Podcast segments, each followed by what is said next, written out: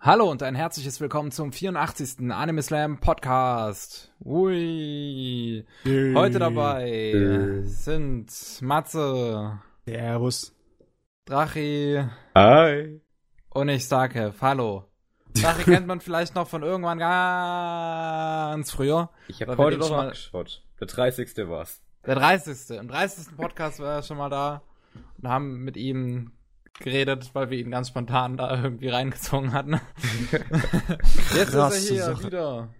Und äh, wir werden jetzt über die Anime reden, die wir in den letzten zwei Wochen gesehen haben. Aber was zuerst kommt, was damit Matze es los wird, Anime aus dem Jahre 1984. Stimmt, wir sind ja am 84. Podcast. Da könnte man viel zu viel erwähnen, aber die wichtigsten Sachen waren natürlich in der Kinofilmfront dieses Mal.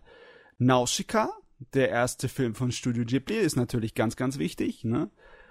Und der zweite Film von Urusei Yatsura, wo unser guter Osi Mamoru, unser guter Ghost in the Shell Regisseur, äh, eine gute Menge an Morddrohungen erhalten hat.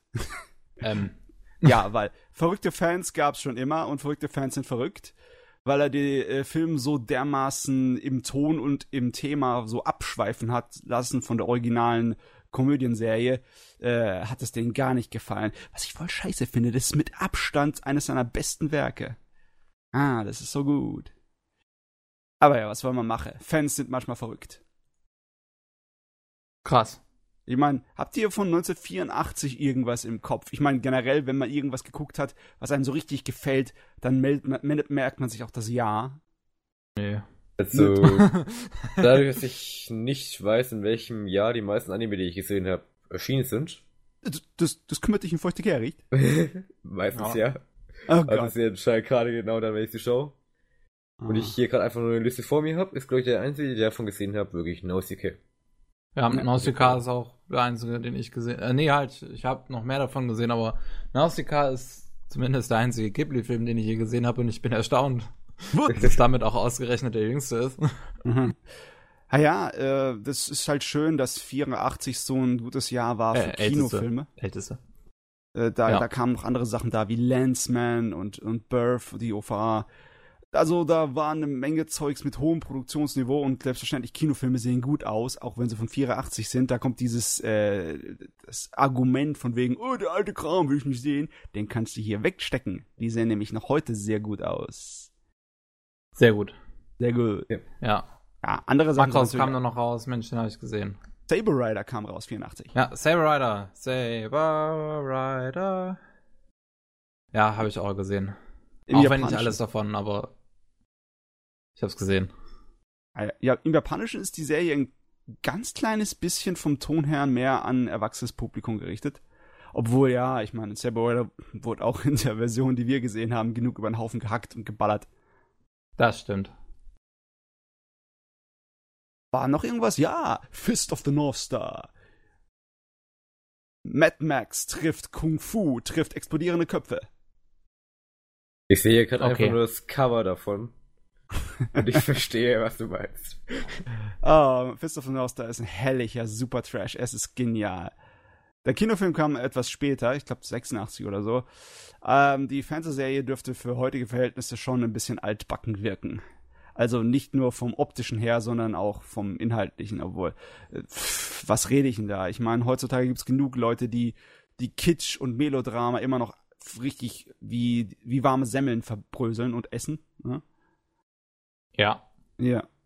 Also könnte es auch immer noch heute überhaupt funktionieren.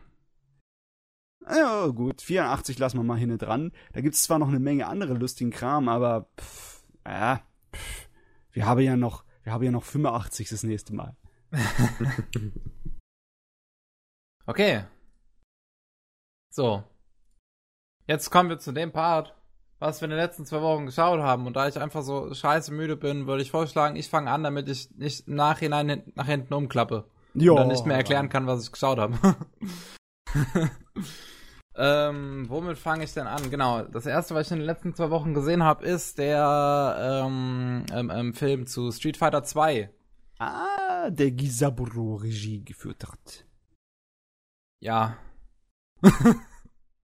ähm, der war ganz okay. Tatsächlich. Hm. Ich bin erstaunt.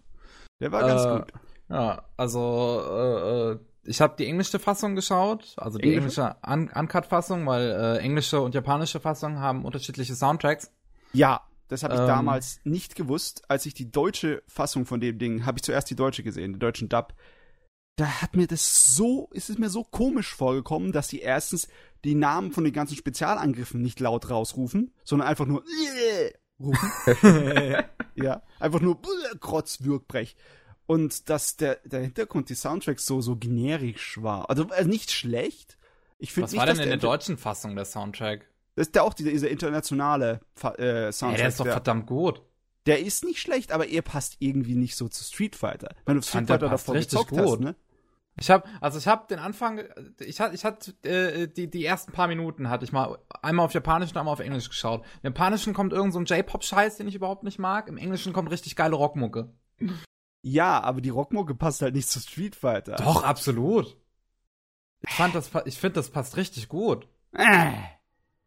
Allgemein die ganze Musik in dem Street Fighter 2 Film, ich fand, das passte einfach herrlich gut. Auch die ganze Lizenzmusik, die sie drin hatten. Das, das hatte mir sehr gefallen. Naja, Ähm, man hat ja heutzutage oft das die Auswahl. Das ist nämlich so ein Ding, wenn du das sich kaufst, müssen beide Soundtracks dabei sein. Das muss sein. Ja. Naja. Aber der, äh, äh, was soll ich denn jetzt noch so groß dazu sagen? Street Fighter 2, ne, äh, kennt wahrscheinlich jede Sau hier irgendwie eine Story hingeklatscht, damit alles irgendwie zusammen funktioniert, damit jeder Charakter mal kurz vorkommt, mal kurz kämpfen darf. Kurz ist die, das richtige Wort. ja, manche Charaktere werden halt auch einfach nur teilweise in den Hintergrund geschmissen. Damit sie halt wirklich einfach nur mal da waren. Ist halt irgendwie äh, interessant. Das ist auch so die Ausrede, wie, äh, äh, wie Rio halt einfach nur von Land zu Land wandert. Damit halt auch irgendwie jeder Charakter mal da war. Und Ja. jeder Schauplatz. äh, ja. Wenn man halt das Spiel hat und wirklich mit sehr vielen Ausreden versucht, alles irgendwie reinzuquetschen in einen Film.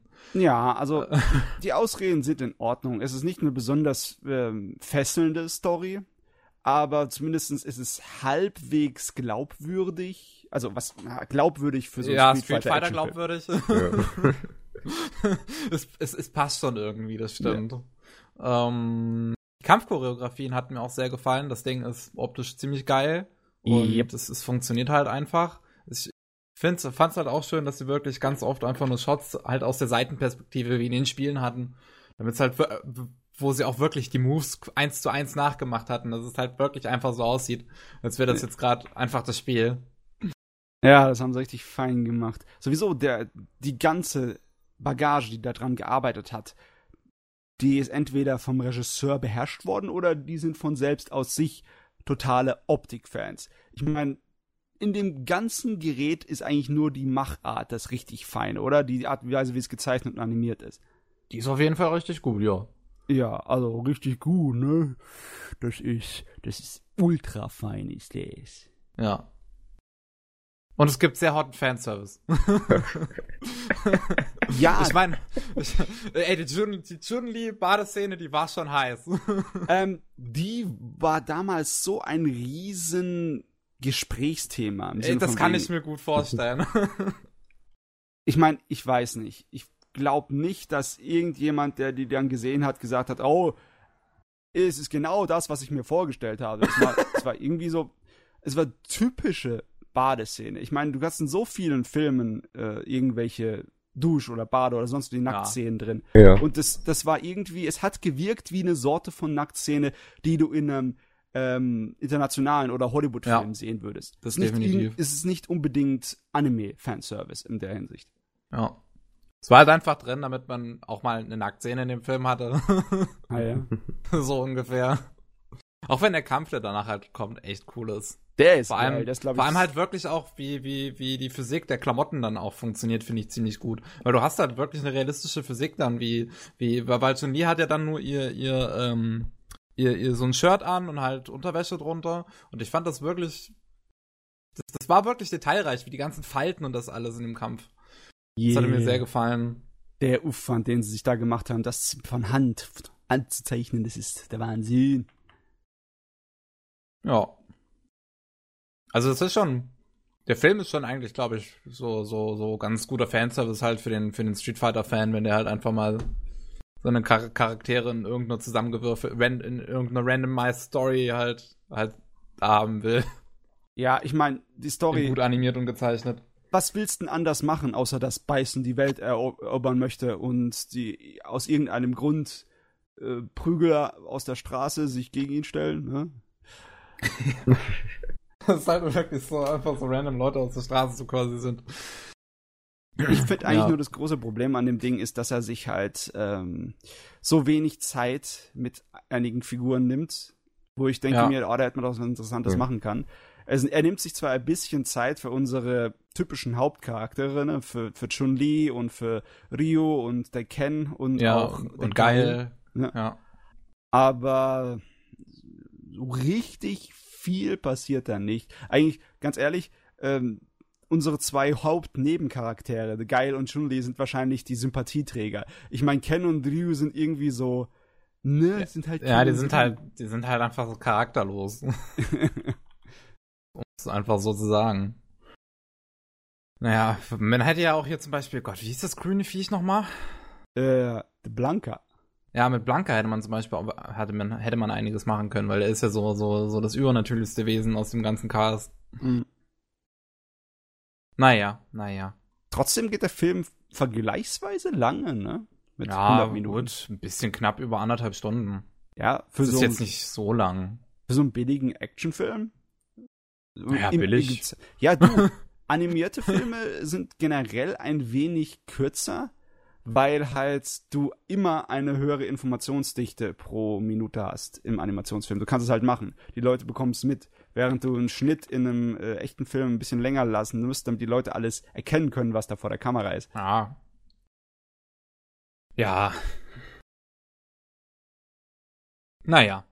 Naja, also du hast nicht allzu viel übrig äh, ich hab zu echt, sagen. Ich, ich, ja, ich habe nicht so viel zu sagen. Das Einzige, was halt irgendwie cool war, waren halt die Kämpfe. Sag mal, hast du irgendwas anderes gesehen, was sie versucht haben, aus Street Fighter zu machen? Hast du zum Beispiel nee. mal den äh, Ich habe den Realfilm nicht gesehen, gesehen. ich habe die Serie nicht gesehen oder auch irgendeinen anderen animierten Film oder sonst irgendwas. Ich habe auch letztens, also ich habe auch, als, als ich dann den Film fertig geguckt hatte, hatte ich mal noch so gegoogelt, was es so alles gibt und habe dann gesehen, dass es vor ein paar Jahren noch irgendeinen Film dazu gab wo Chun Li im Fokus steht.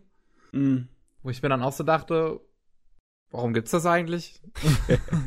also alle anderen Filmversuche für Street Fighter waren ziemlich mies. Ja. Da ist man schon richtig froh oder kann als Fan oder wenn man Fan ist, richtig froh sein, dass es den gibt hier. Aber im Moment ist er ein kleines bisschen, also nicht unbedingt so dick bekannt, ne? Also ich muss dazu sagen, ja. ich habe den animierten Film auch noch nicht gesehen, aber ich kenne den Cloud von Damme Film. Und ich verstehe, warum der Cloud von Damme Film relativ schlechte Kritiken hat. Hm. Aber, ich höre ein Aber. aber, ja, ich kann nicht viel dazu sagen. Wollte nur sagen, ich verstehe. Ich dachte, wolltest du den Van Damme-Film in, ein bisschen in Schutz nehmen, weil er halt unterhaltsamer Schrott ist. kenne halt viele, die den Street Fighter Realfilm einfach nur mögen, weil wohl Vega halt ziemlich gut gespielt sein soll. Ich weiß jetzt gar nicht mehr, wer es macht. Ach, du meinst der, dieser Raul Julia, der den sowas von dermaßen übertrieben spielt. Äh. Ah, du, äh, im, in, in unserer Variante heißt er ja Beißen. Ne? Du, hast, du meinst jetzt Vega im Japanischen oder Vega im ja, äh, internationalen? Äh, ach, stimmt, stimmt. Da, da gab es ja den Namen-Change. Ja, ich meine Beißen. Nicht so einfach, ne? ja. Vega war der Maskentyp. Warum macht man sowas?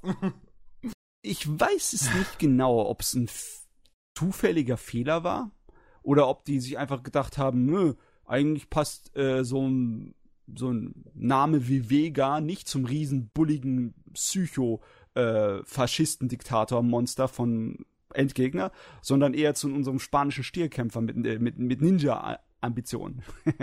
das, das gibt es aber häufiger, dass irgendwelche Namen einfach durchgemixt werden. Weil, keine Ahnung. Ja, du, öfters passiert es ja, dass sie einfach einen anderen Namen ihm geben dann. Ja. Wenn es international wird. Ich finde es halt eben komisch, dass halt eben trotzdem dann meistens ein Name einfach an eine andere Person gegeben wird. sie fragt, okay, hätte man auch gleich lassen können, wenn man den Namen sowieso noch weiter verwendet. Ja, naja. ist, ist egal. Wenn ihr das Ding auf Japanisch guckt, dann hört er halt, wie unser Bösewicht mit Vega angesprochen wird. Ja. Und das hört sich vielleicht dann komisch an, wenn unsere, unsere Helden dann ihre Wut frei Lauf lassen und dann wütend hier so Vega rufen, anstatt beißen. Aber mehr wäre es da auch nicht. Aber. Ja. Jo! Ja. Da war das Street Fighter, ne? Äh, was ich dann auch noch gesehen habe, ist die zweite Staffel von Konosuba. Jawohl. Und die ist super gut. Konosuba ist also, auf seinem Niveau geblieben, ist es. Absolut, absolut. Es ist wirklich, wirklich toll. Ich mag halt einfach diesen äh, total abgedrehten, aber charakterbasierten Humor, den Konosuba hat. Der halt einfach, der halt nicht, nicht wirklich vergleichbar ist jetzt mit, mit anderem Humor in Anime, aber auch nicht wirklich vergleichbar mit diesem, mit diesem Sitcom-Humor, der ja eigentlich auch sonst ziemlich charakterbasiert ist. Ja, nee, Sitcom-Humor vielleicht hm, meinst du vielleicht so ein kleines bisschen, könnte man es vergleichen mit ähm, Married with Children? Oder wie heißt es auf Deutsch Was? nochmal? Ähm, ähm, Schrecklich nette Familie. Ach so, äh, habe ich nie gesehen. Ich auch nicht. Echt nicht? Mhm. Oh, das solltet ihr euch mal ranziehen. Das ist nämlich sehr, sehr abgedreht, was die Figuren angeht. Das ist nicht mehr im Realismus. Also nicht die kleine heile Familie, in der es ein kleines bisschen äh, so, so ja frech hergeht, sondern ein bisschen abgedreht asozial. Ich meine, mhm. asozial mhm. würde ich nicht unbedingt zu sagen zu den Charakteren in, äh, in Dings in Konosuba, aber ja. sie sind schon ein bisschen arg überdreht. ja. Also, also was heißt arg überdreht? Sie sind einfach nur total abgefuckt im Kopf. ich muss jetzt aber das, ja. Ich muss dazu ein bisschen was vorgreifen. Da schaue ich hier gerade die erste Staffel. Ich wäre ja. wahrscheinlich schon durch. Ich schaue es dann mit meiner Freundin und wie es so ist, dann mit einer Freundin irgendwas schaut. Man kann nicht weiter schauen, weil sonst sind sowieso unten durch.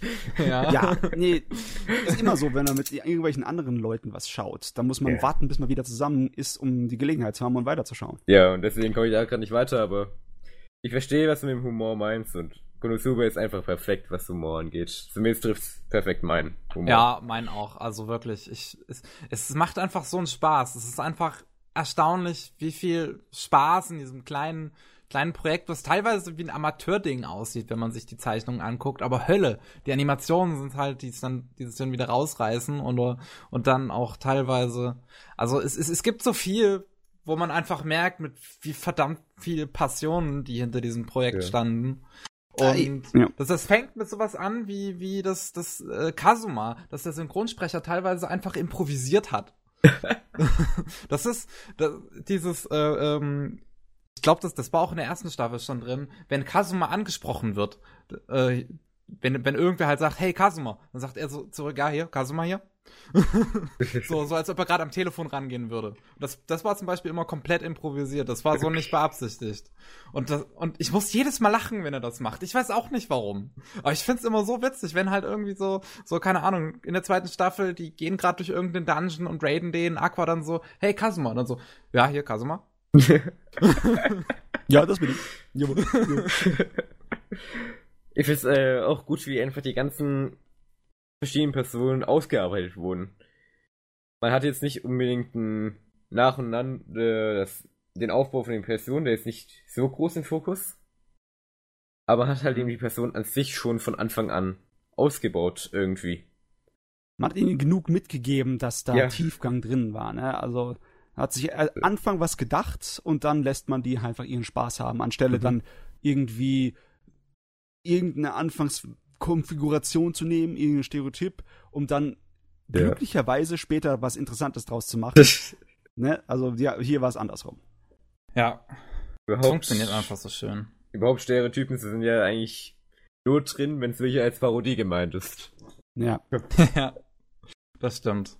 Ach, es ist, es ist einfach schön. Es, ist, es macht einfach so viel Spaß, sich das Ganze irgendwie anzugucken. Ich weiß auch nicht. Es ist einfach so, im einen Moment hat man einfach Spaß dran, wenn die sich alle irgendwie bis auf den Tod hassen. Äh, Im anderen Moment ist es auch einfach irgendwie nur sich schön anzugucken, so ein bisschen, ich, wie sagt man, wie würde man im Deutschen sagen, es lighthearted. wenn, wenn, wenn man halt sieht, wie die Charaktere sich dann doch verstehen. Ich mag ja. dieses Hin und Her, ich mag diese ganze Dynamik in den Charakteren einfach so gerne in dem Ding. Es ist ja keine schwere Kost. Es ist ja auch, will ja auch nicht sein. Und es, ist, es schafft es wirklich gut so zu machen, dass du kein Problem damit hast, die Charaktere leiden zu sehen und dabei deinen Spaß zu haben. ja, absolut. Aber, ja, also nee, sag du erst mal. Ich glaube, auch was Rankings angeht, war einfach Konosuba auch eine Explosion. oh ja. Yeah, yeah, yeah. ja. Äh, zwei Sachen wollte ich kurz dazu noch sagen. Kevin, du hast ja gesagt, dass die Zeichnungen manchmal ein bisschen amateurhaft wirken, aber auf mich wirken sie eher so, also wenn du amateurhaft sagst, dann ist es meistens so, es ist nicht modellgetreu oder nicht gescheit von der Anatomie, weil der Zeichner es halt einfach nicht besser wusste und es gerade so hingebastelt hat, wie er es konnte. Oder es halt so wollte, ja. muss man auch ja. mal so sagen. Das ist Geschichte, Hier ja. wirkt es immer so auf mich, als wäre er das wirklich gewollt. also nicht so im Sinne von wegen durch äh, Vernachlässigung oder durch äh, Unwissen, weil er einfach nicht gut genug ist, der Zeichner, sondern das ist alles hier irgendwie absichtlich so Larifari gezeichnet. Ja, äh, ja, das kann ich auch erklären, woher das nämlich kommt, denn der Animation Supervisor, ich weiß jetzt leider den Namen nicht mehr, weil ich bin nicht so ein Held im Namen merken, aber ähm, der hat halt so die Einstellung bei der Serie gehabt, ist mir eigentlich ziemlich scheißegal, wie ihr die Gesichter von den Charakteren zeichnet. Hauptsache, ihr zeichnet sie. Jawohl. Einige und so, hat, so merkt man halt wirklich bei jedem Gesicht, weil es war, das, das, das merkst du halt von Folge zu Folge, wie wirklich der Stil variiert. Und, ähm, und da merkt man halt einfach, dass das, äh, äh, äh wie viele Leute dann halt da dran saßen, beziehungsweise wie die Leute mit ihrem eigenen Stil dann da dran saßen. Oh, für die Zeichner ist es natürlich, kann das sehr spaßig sein. Besonders alte, altmodische Zeichner würden daran ihren Spaß finden, weil ich habe das mal gehört in der Doku von einem, dass angeblich, äh, dass äh, diese Kontrolle über die Zeichnerei und über das Kartedesign eher moderner ist, dass halt in den Dings, in den ganzen Vorzeichnungen, den Layouts und im, äh, im Skript, im Manuskript oder so in dem ganzen, dass es heute viel mehr festgelegt ist, ne? Dass im Storyboard die genaue äh, Mimik halt dann so richtig festgelegt ist und schon eigentlich so vorgezeichnet ist, wie es dann später am Ende aussieht. Und früher soll es angeblich nicht so gewesen sein. Da hat öfters mal einfach das Gesicht gefehlt und sie haben einfach nur die Umrisse der Figur hingemacht im Storyboard und dann durfte der Zeichner sich selber dabei austoben. Hm. Und dass die das hier so gemacht haben, das, das füllt mein Herz gleich mal mit viel, viel nostalgischer Freude und Wärme. Ja, das ist toll. Ja. Das ist lustig. Besonders es gibt halt auch dann eine Gelegenheit für die einzelnen Zeichner, sich auszutoben. Ich meine, wenn du einen Regisseur hast, der da ganz strikt ist und sagt, so wie ich mir das vorstelle, wird's gemacht und was anderes kommt nicht, dann hast du natürlich ein Problem. Aber das scheint ja hier nicht so der Fall gewesen zu sein. Das absolut nicht. Und äh, wo ich es ja eben schon gesagt hatte, die Animationsreisen reißen es teilweise raus. Die letzte Folge, holy fuck, ist die gut animiert. Die letzte Folge ist wirklich übertrieben gut animiert, weil sie, da, da kommt, da kommt halt wirklich der große Endbosskampf sozusagen, jetzt für, für den Arc. Okay. Und der ist so übertrieben und gut. Alles also, klar. Ähm, da, da, das, das macht halt wirklich Spaß, den zu sehen, weil dann so viel zusammenkommt, was irgendwie die Serie vorher auch aufgebaut hat. Weil, weil äh, im, im letzten Arc, um das jetzt mal so ein bisschen vorne wegzunehmen, sind sie halt in so einem kleinen Dorf, wo sie eigentlich von allen gehasst werden, obwohl sie denen nur Gutes wollen.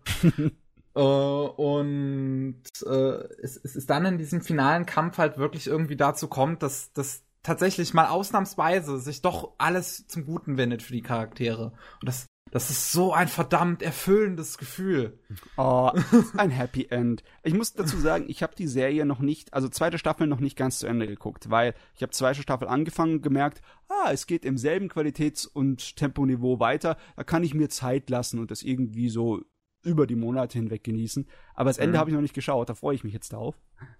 Ja, also das lohnt sich definitiv, das was, wo ich auch hier wieder sagen muss, das Ending-Theme von der Serie finde ich auch wieder sehr schön gewählt, weil das so, wenn man halt eine Folge beendet hat, dann ist es auch einfach angenehm, wenn er wirklich so ein richtig ruhiges Theme dann spielt. Weil du hast dann diese ganze Abgedrehtheit in den Folgen, die dann meist wirklich auf eher einem ruhigeren Ton endet und dann wird das Ganze noch so, so richtig schön ausgelassen halt von diesem sehr ruhigen Ending-Theme, was die zweite Staffel hat. Die erste Staffel hatte ja auch schon ein richtig schönes. Ja, das war fein.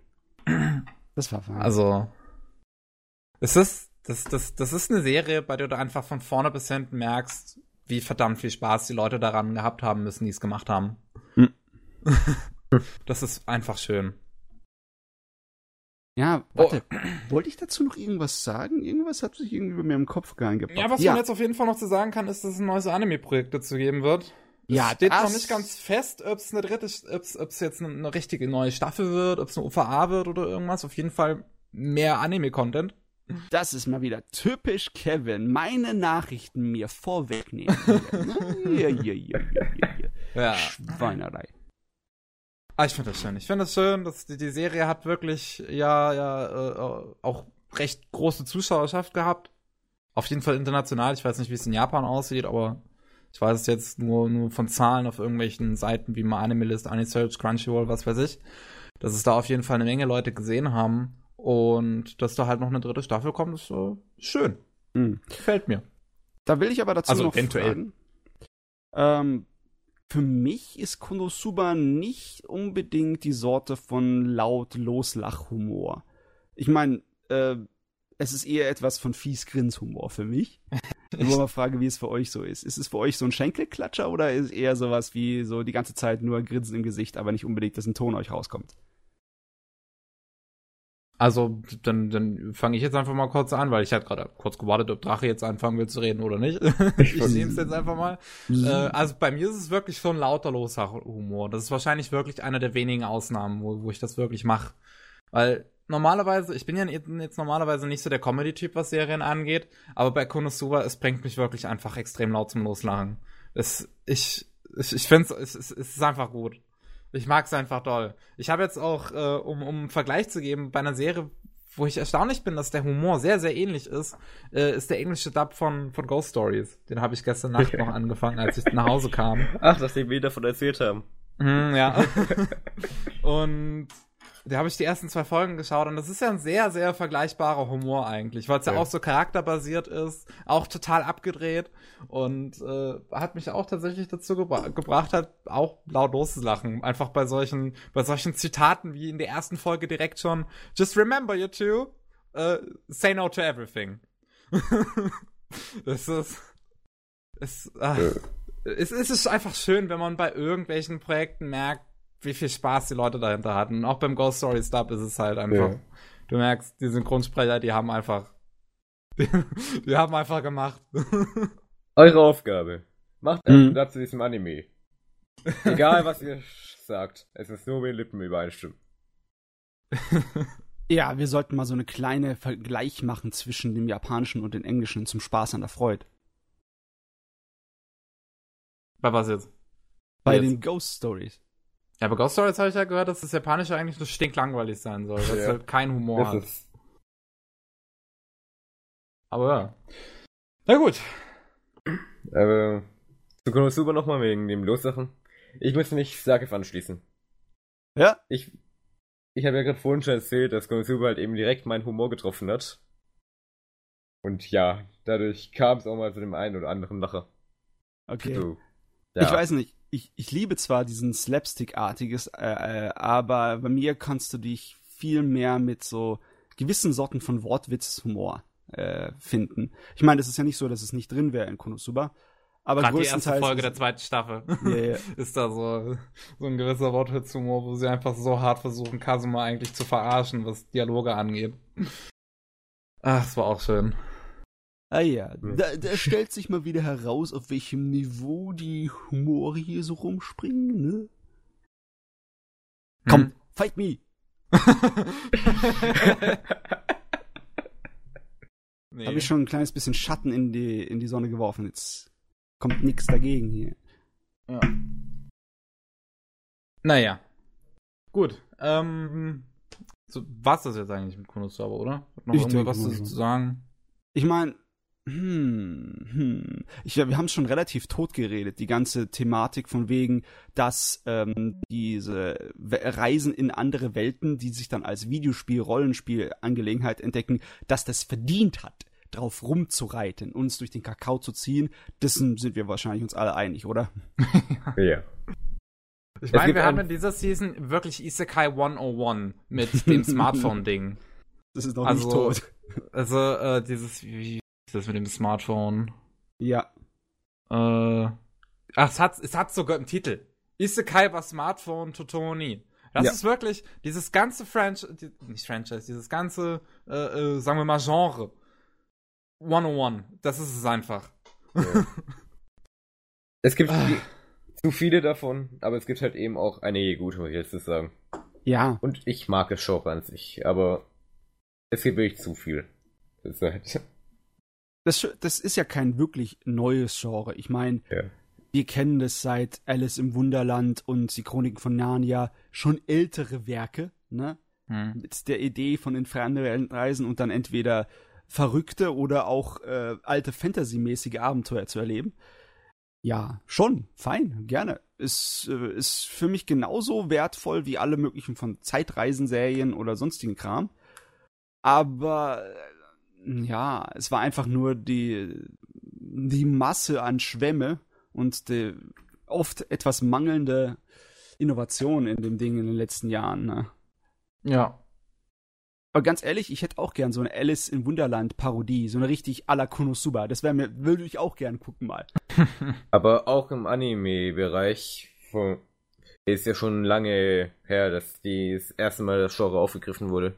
Also das ja. älteste, was mir jetzt gerade im Kopf wäre, wäre Dot Hack.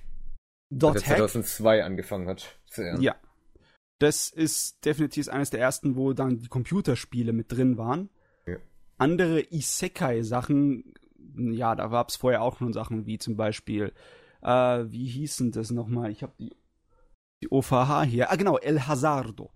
Da wurden auch ein paar ähm, Oberschüler in eine Fantasy-Welt geschmissen. Die war natürlich ein bisschen seltsamer, die Fantasy-Welt. Das war nichts mit Zwergen und Elfen und sonstiges was, sondern mit riesigen Insekten. Okay. Die, Japan die Japaner lieben Insekten. Ja. Die haben ja keine andere Wahl. Die ganze verdammte Insel ist voll mit riesigen Viechern. Die ganze Insel ist ein Insekt. ja, im, im Altjapanischen heißt Japan die Libelleninsel. Ich wusste es schon äh, immer. Mhm. Was ich auch lustig fand, war, wie sie es bei Gate gemacht haben. Ah ja, genau, bei Gate. Muss ja nicht unbedingt ein Videospiel haben, aber halt eben auch diese Welt aber halt eben einfach die Soldaten und diese Welt hineinziehen. Ja, was passiert, äh. wenn die Welt auf die Realität trifft und nicht, ja. also generell sind die beiden Sachen ja meistens getrennt. Ne? Hauptcharakter stirbt und wird irgendwie wiedergeboren, ne? Ja. Ja, da fand ja. ich, war mal gut umgesetzt, um das Show mal so in eine andere Richtung zu bringen. Was, was, was halt viele sagen und das, obwohl es drei Jahre vorher bereits ein Anime gab, der das gemacht hatte und den keiner gesehen hat. Was denn? Outbreak Company. Äh, ja, ja den hab ich tatsächlich nicht gesehen. Ja, Outbreak Company ist halt wirklich einfach, der, der bekam 2013, der hat halt wirklich, das ist halt wirklich einfach Gate. Nur, dass es nicht um Militarismus geht, sondern es geht halt darum, dass so eine, äh, äh, äh dass sie versuchen, äh, alles Mögliche in dieser Fantasy-Welt dann halt zu verkaufen aus der Menschenwelt, um einfach Geld rauszumachen. Hm, okay. Lass ich mal kurz was nachchecken aus reiner in, äh, reinem Interesse. Also ich sehe schon, der ja. Vater von dem Anime war Light Novel Author. Ja, also das Light Novel von Gate ist fünf Jahre vor dem Light Novel von Outbreak rausgekommen. Da hat einfach der Anime es geschafft, ah, ihm zuerst. Kam der Anime früher? Ja, yeah, der Anime kam früher. Aber ganz ehrlich, von dem habe ich nicht erhört, gehört. Ich habe von dem Inhalt schon mal gehört, aber der Name dazu hätte mir jetzt nichts gesagt. War der gut oder war der schlecht? Ach, ich würde sagen, der ist ganz okay. Der ist jetzt nichts so Besonderes, aber halt auch nicht. ich sehe nur wirklich gut so. Ich sehe nur der Anime entstand halt eben durch einen Light Novel Autor und einen Eroge Illustrator. Ah, okay. hm, ja, das, äh, das passt generell ganz gut zusammen. Ich meine, Light Novels sind sowieso ein bisschen die lockere Unterhaltung, wo ein kleines bisschen mehr Haut gern gesehen wird. ja. Gut. Gut. Dann kommen wir zu dem nächsten, äh, das ich gesehen habe. Und jetzt muss ich überlegen. Äh, ja, Voltron. so viel geguckt. Ja, nee, so viel jetzt auch noch wirklich nicht. Voltron, die zweite Staffel habe ich gesehen. Ja, die äh, amerikanische produzierte. Richtig. Weil, Und wie ist, ist es Vergleich zur ersten? Es ist so viel besser als die erste und Gott, ist es verdammt gut. Okay. Also die erste, als ich die damals gesehen habe, da, da war ja mein Fazit eher so, ja, ist ganz okay. Und die zweite ist richtig, richtig gut. Ich kann mich noch erinnern, dass du von der ersten gesagt hast, Action und Kämpfe sind ziemlich gut. Ja, und das ist, das ist bei der zweiten Staffel auch so geblieben. Also, ich hatte auch das Gefühl, dass sie, dass sie noch besser geworden sind. Die Zeichnungen sind halt, ich, ich gehe mal kurz zu Sake Gaboro, um auch Beispiele rauszusuchen. Ähm, die, die Animationen sind einfach, einfach top. Also es gibt also so, so ein paar Episoden, wo es halt einfach äh, äh Faustkämpfe gibt. Die sind erstaunlich gut choreografiert, die sind wahnsinnig gut äh, animiert. Ich ich zeig kurz mal einen Ausschnitt aus einem meiner Lieblinge euch beiden. Äh, das, was ich euch da zeige, ist eigentlich eine Nebenstory aus einer Comedy-Episode. Mhm. Aber da, da war diese Nebenstory halt einfach etwas ernster. Und hat zu diesem verdammt geilen Kampf geführt, der eigentlich noch viel, viel länger geht. Weißt du, was ich schade finde? Ich gehe hier durch Sakugaboro durch und sehe eigentlich fast überall Artist Unknown. Ja, das ist, das ist wirklich schade. Ich würde schon gern wissen, wer halt teil, die, die, diese teilweise echt geilen Kämpfe gemacht hat. Ich habe auch das Gefühl, dass sie beim CGI diesmal ein bisschen besser geworden sind als in der ersten Staffel. In der ersten Staffel habe ich ja das CGI überhaupt nicht gemocht, aber jetzt in der zweiten Staffel habe ich das Gefühl, dass sie entweder die Modelle verbessert haben oder dass sie es halt wirklich irgendwie geschafft haben, äh, äh das, das einfach durch andere Verwendung besser dastehen zu lassen. Mhm. Halt äh, äh in Episode 3 oder 4 müsste das gewesen sein, da sind sie zum Beispiel unter Wasser und durch die ganze Lichtstimmung, die dann halt da unten ist, fällt fällt das CGI sogar kaum auf. Hm. Weißt du, wie Voltron immer auf mich wirkt? Es sieht schon sehr nach einem amerikanischen Animationswerk aus, mit der Ausnahme, dass sie weitaus mehr sich Mühe geben, auf korrekte Anatomie und Optik mit der Kamera, so wie die Animes das machen, zu verhalten. Das, äh, oh, obwohl, es hat ja auch einige Szenen, die sehen sehr Anime aus. Wie, ja, wie, es hat wirklich einige Szenen. Also gerade hier finde ich, die sieht sehr nach Anime aus. Mal gucken, was du da zeigst. Uh, ja, ja, mit den Speedlines das, im Hintergrund. Das, ne? das kommt, das, das, also solche Speedline-Dinger, die kommen leider relativ selten vor, aber ja. gerade dann im Finale in der zweiten Staffel wird das nochmal sehr gut zum Einsatz gebracht, wo wo ich wirklich schon Gänsehaut hatte beinahe, weil das einfach, einfach so gut einen Moment aufgebaut hat. Die, die, die gesamt, das gesamte Finale der zweiten Staffel ist einfach eine Gänsehaut-Tour, weil es extrem epochal gemacht ist. also du hast wirklich in der ersten Staffel hast du halt eigentlich so eine kleine Abenteuerreise nur und in der zweiten Staffel fängt das Ganze wirklich an groß zu werden. Wow. Wo, wo, wo die Leute halt, äh, die sind unterwegs, jetzt wirklich am, am Planeten retten. Mit diesem Planeten bauen sie eine Armee auf, um gegen die Bösen voranzukommen, bauen eine Superwaffe gegen die und es kommt dann einfach nur zu einem richtig großen, epischen letzten Kampf. Und das ist so gut. Ja, ich, ich muss jetzt mal langsam anfangen. Äh, ich habe mit der westlich produzierten noch überhaupt nicht geschäkert.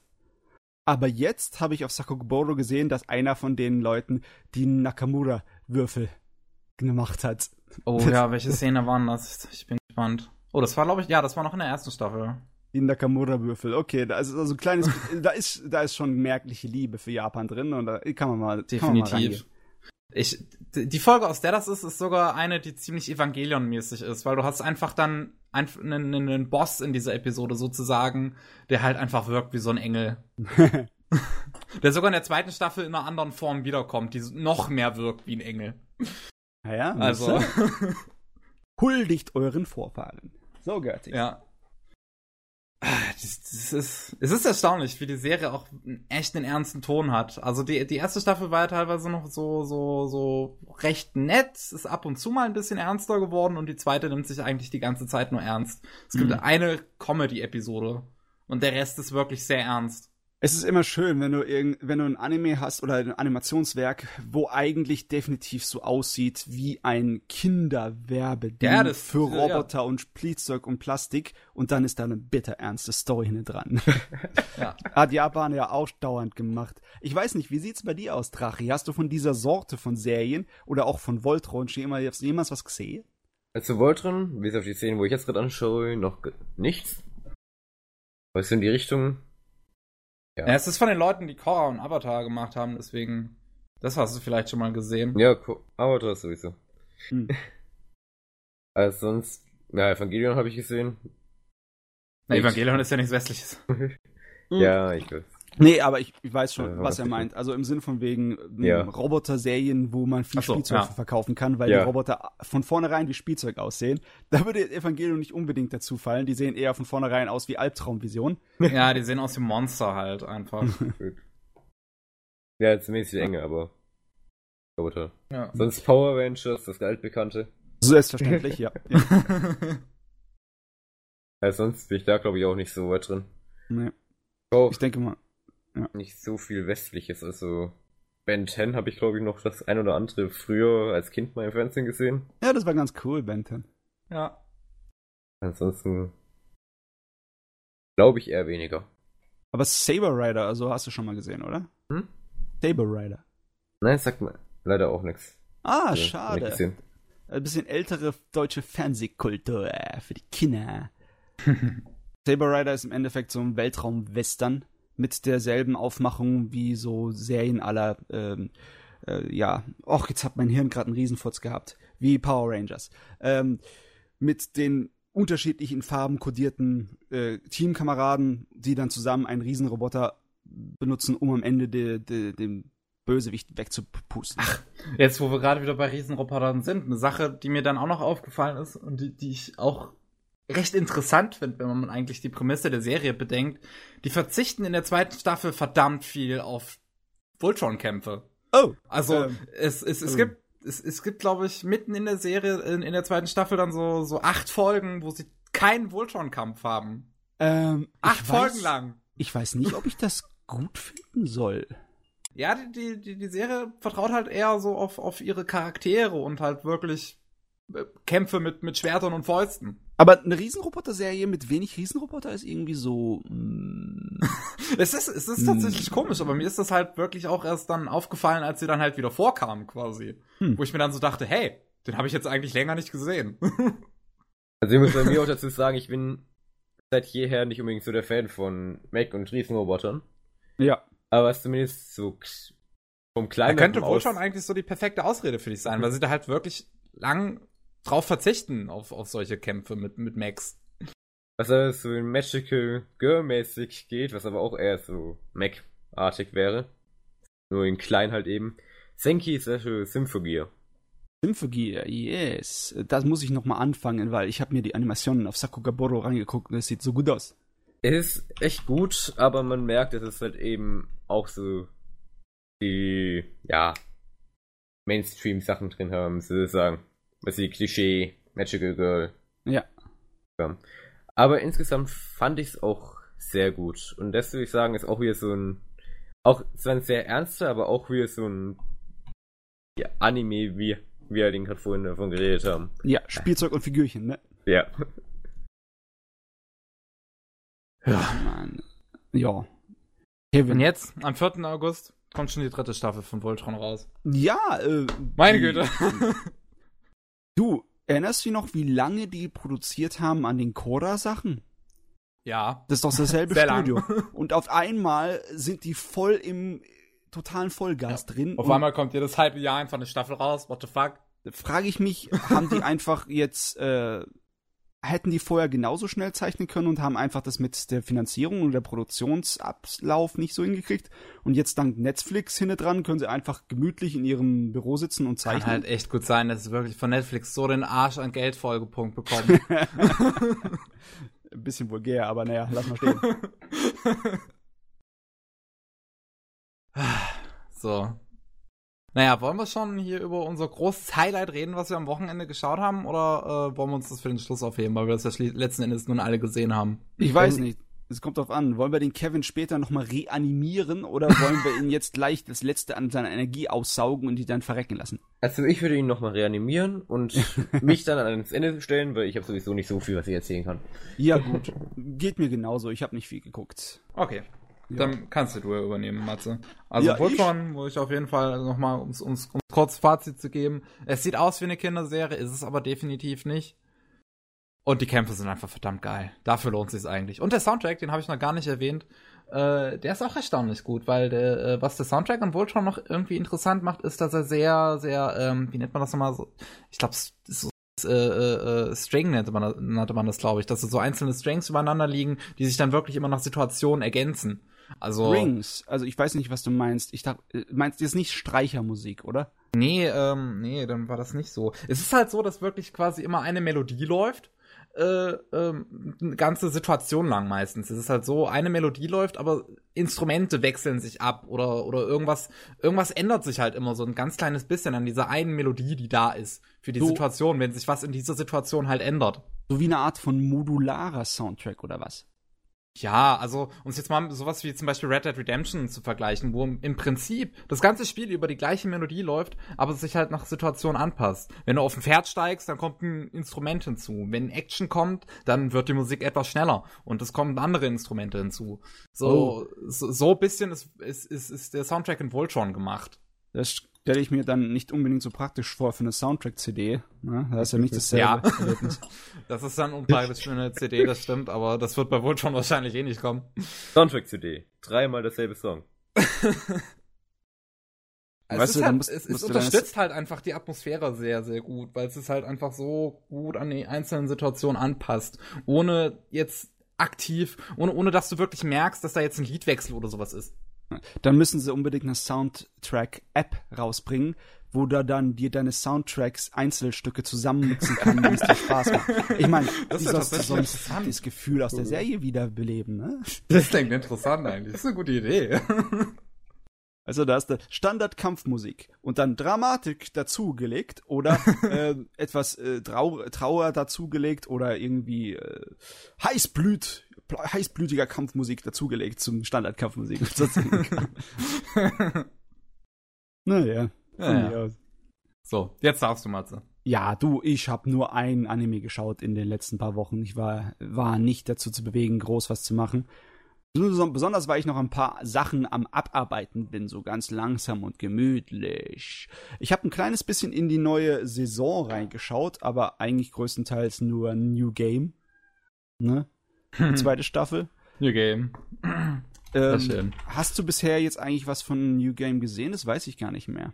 Also nee, ich habe es immer noch nicht gesehen, ehrlich gesagt. Ich warte halt jetzt eigentlich darauf, dass die zweite fertig ist und dann gebe ich es mir beides irgendwann. Mm, ich weiß nicht, ob du warten musst. Die zweite ist zwar nicht schlecht, aber sie fühlt sich für mich ein kleines bisschen unterhalb von der ersten an.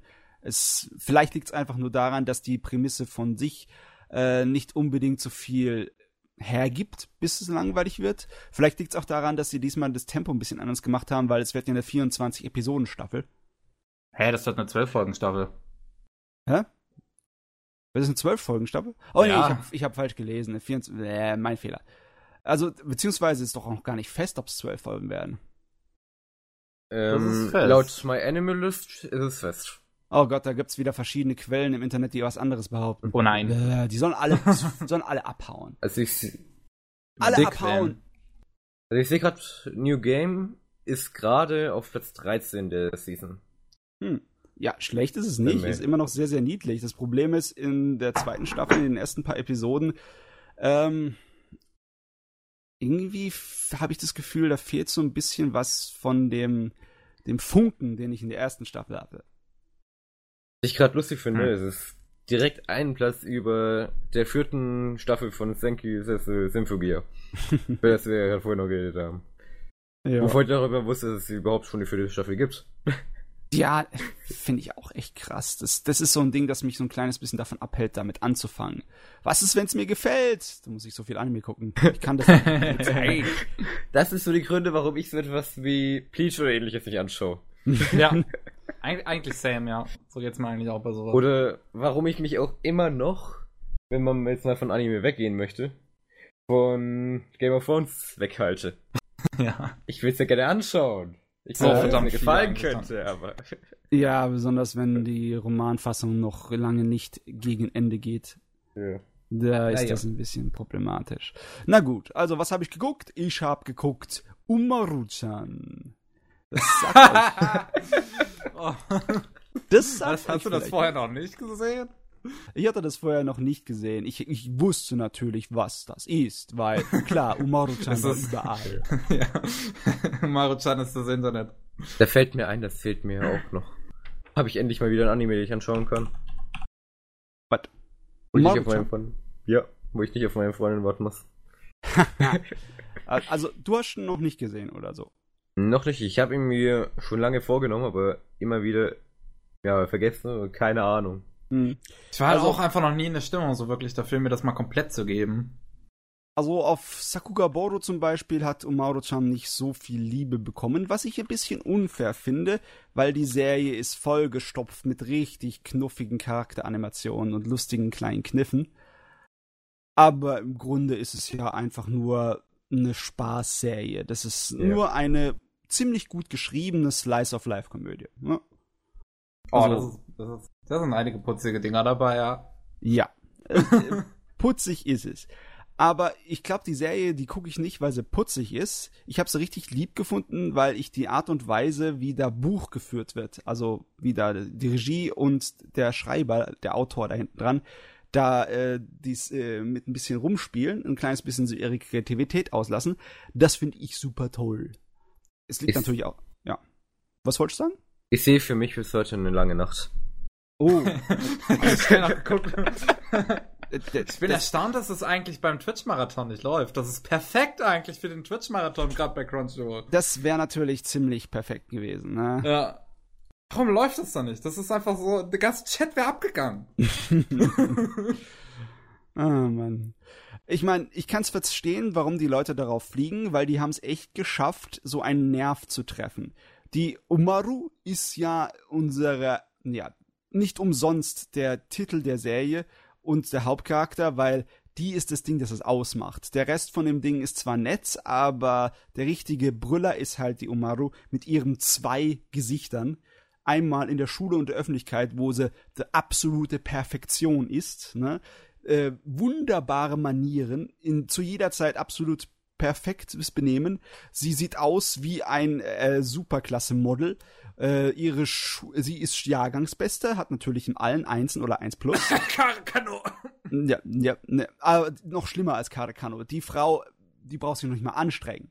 Kein bisschen. Diese pures, geniehaftes Naturtalent. Die ist auch in, in, im Sport, ist ja natürlich auch Klassenbeste und allen möglichen Kram. Jahrgangsbeste. ähm, äh, aber äh, sobald sie dann nach Hause kommt, dann kommt ihr wahres Gesicht hervor und das ist ein absolut abscheulicher Faulpelz. Faulpelz 100%. So eine richtige äh, kleine äh, Drecksgammlerin ist sie. Wahres die, Gesicht mit zig Klonen, wo sie in der Mitte steht und so, so diese Dinger schüttelt. Äh, wie heißt das nochmal? Diese Rasseln. Ja, die Rasseln schüttelt. das oh, ist einfach Mann. perfekt. Sie ist natürlich äh, zu Hause gammelt sie nur in ihrem kleinen Plüschanzug da rum, der aussieht wie ein Hamster, dieses Kigurumi. Äh, aber es soll eigentlich nur sozusagen eine optische kurze Erklärung dafür sein, dass er einfach nicht in normalen Klamotten rumhängt, sondern im Endeffekt dasselbe, wie wenn wir bei uns nur in Unterwäsche oder in Jogginghose durch die Gegend latschen. Und sie ist die ganze Zeit nur am Zocken, Manga, Anime und natürlich Fastfood und Chips in sich reinstopfen, bis sie platzt. Also Traummädchen, klug und trotzdem faul. Oh, oh, und, und nicht nur faul. Sie, sie ist ja, sie ist ja eigentlich ein, ein guter Mensch, ne? Sie, sie ist familienbewusst und sie mag ihren großen Bruder sehr. Und sie tut sich auch mit allen möglichen Leuten abgeben, besonders mit denen, wo man überhaupt meint, ja, was, was würde sie mit denen sich in der Öffentlichkeit abgeben? Sie hat ja ein Image zu wahren. Mhm. Aber nein, ihre beste Freundin ist äh, so das genaues Gegenteil von ihr. Die hat die schlechtesten Noten in der ganzen Schule und die ist im Sport auch eine absolute Niete. Aber die trotzdem Freundinnen. Ne? Also sie ist ein guter Mensch. Nur ihre Persönlichkeit ist total scheußlich. Doch, ohne Scheiß. Ich meine, ihre Persönlichkeit ist schrecklich. Äh, ihre Art und Weise, all das zu bekommen, was sie braucht, um ihre Faulheit und ihre Faulenzerei auszuführen, ist natürlich mit Quengeln und Heulen und ihren kleinen Bruder, also ihren älteren Bruder psychologisch zu terrorisieren, weil sie weiß, sie kommt damit weg. Und sie weiß, er erfüllt ihr jeden Wunsch, wenn sie nur lang genug quengelt und lang genug das äh, Hundegesichtchen macht.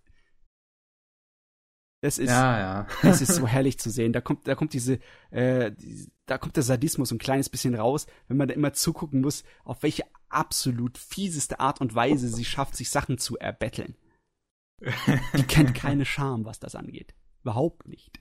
Und moralische Bedenken hat sie schon gar nicht. Die macht sich eher gesagt viel zu oft einen Spaß daraus, zu schauen, wie weit sie ihren armen Bruder dann äh, äh, in so einen Schuldentrip aufsetzen kann, damit er das mit der für sie macht, was sie will.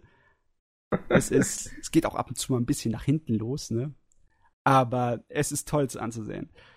Äh, es ist halt im, thematisch ist es diese etwas ältere Leier schon, ne, die ich immer wieder anspreche mit dem der Unterschied zwischen öffentlichen und privaten, besonders in Japan. Ich meine, bei uns haben wir das ja auch, ne? Es ist nicht so, dass äh, Füße auf den Tisch und äh, laut rülpsen.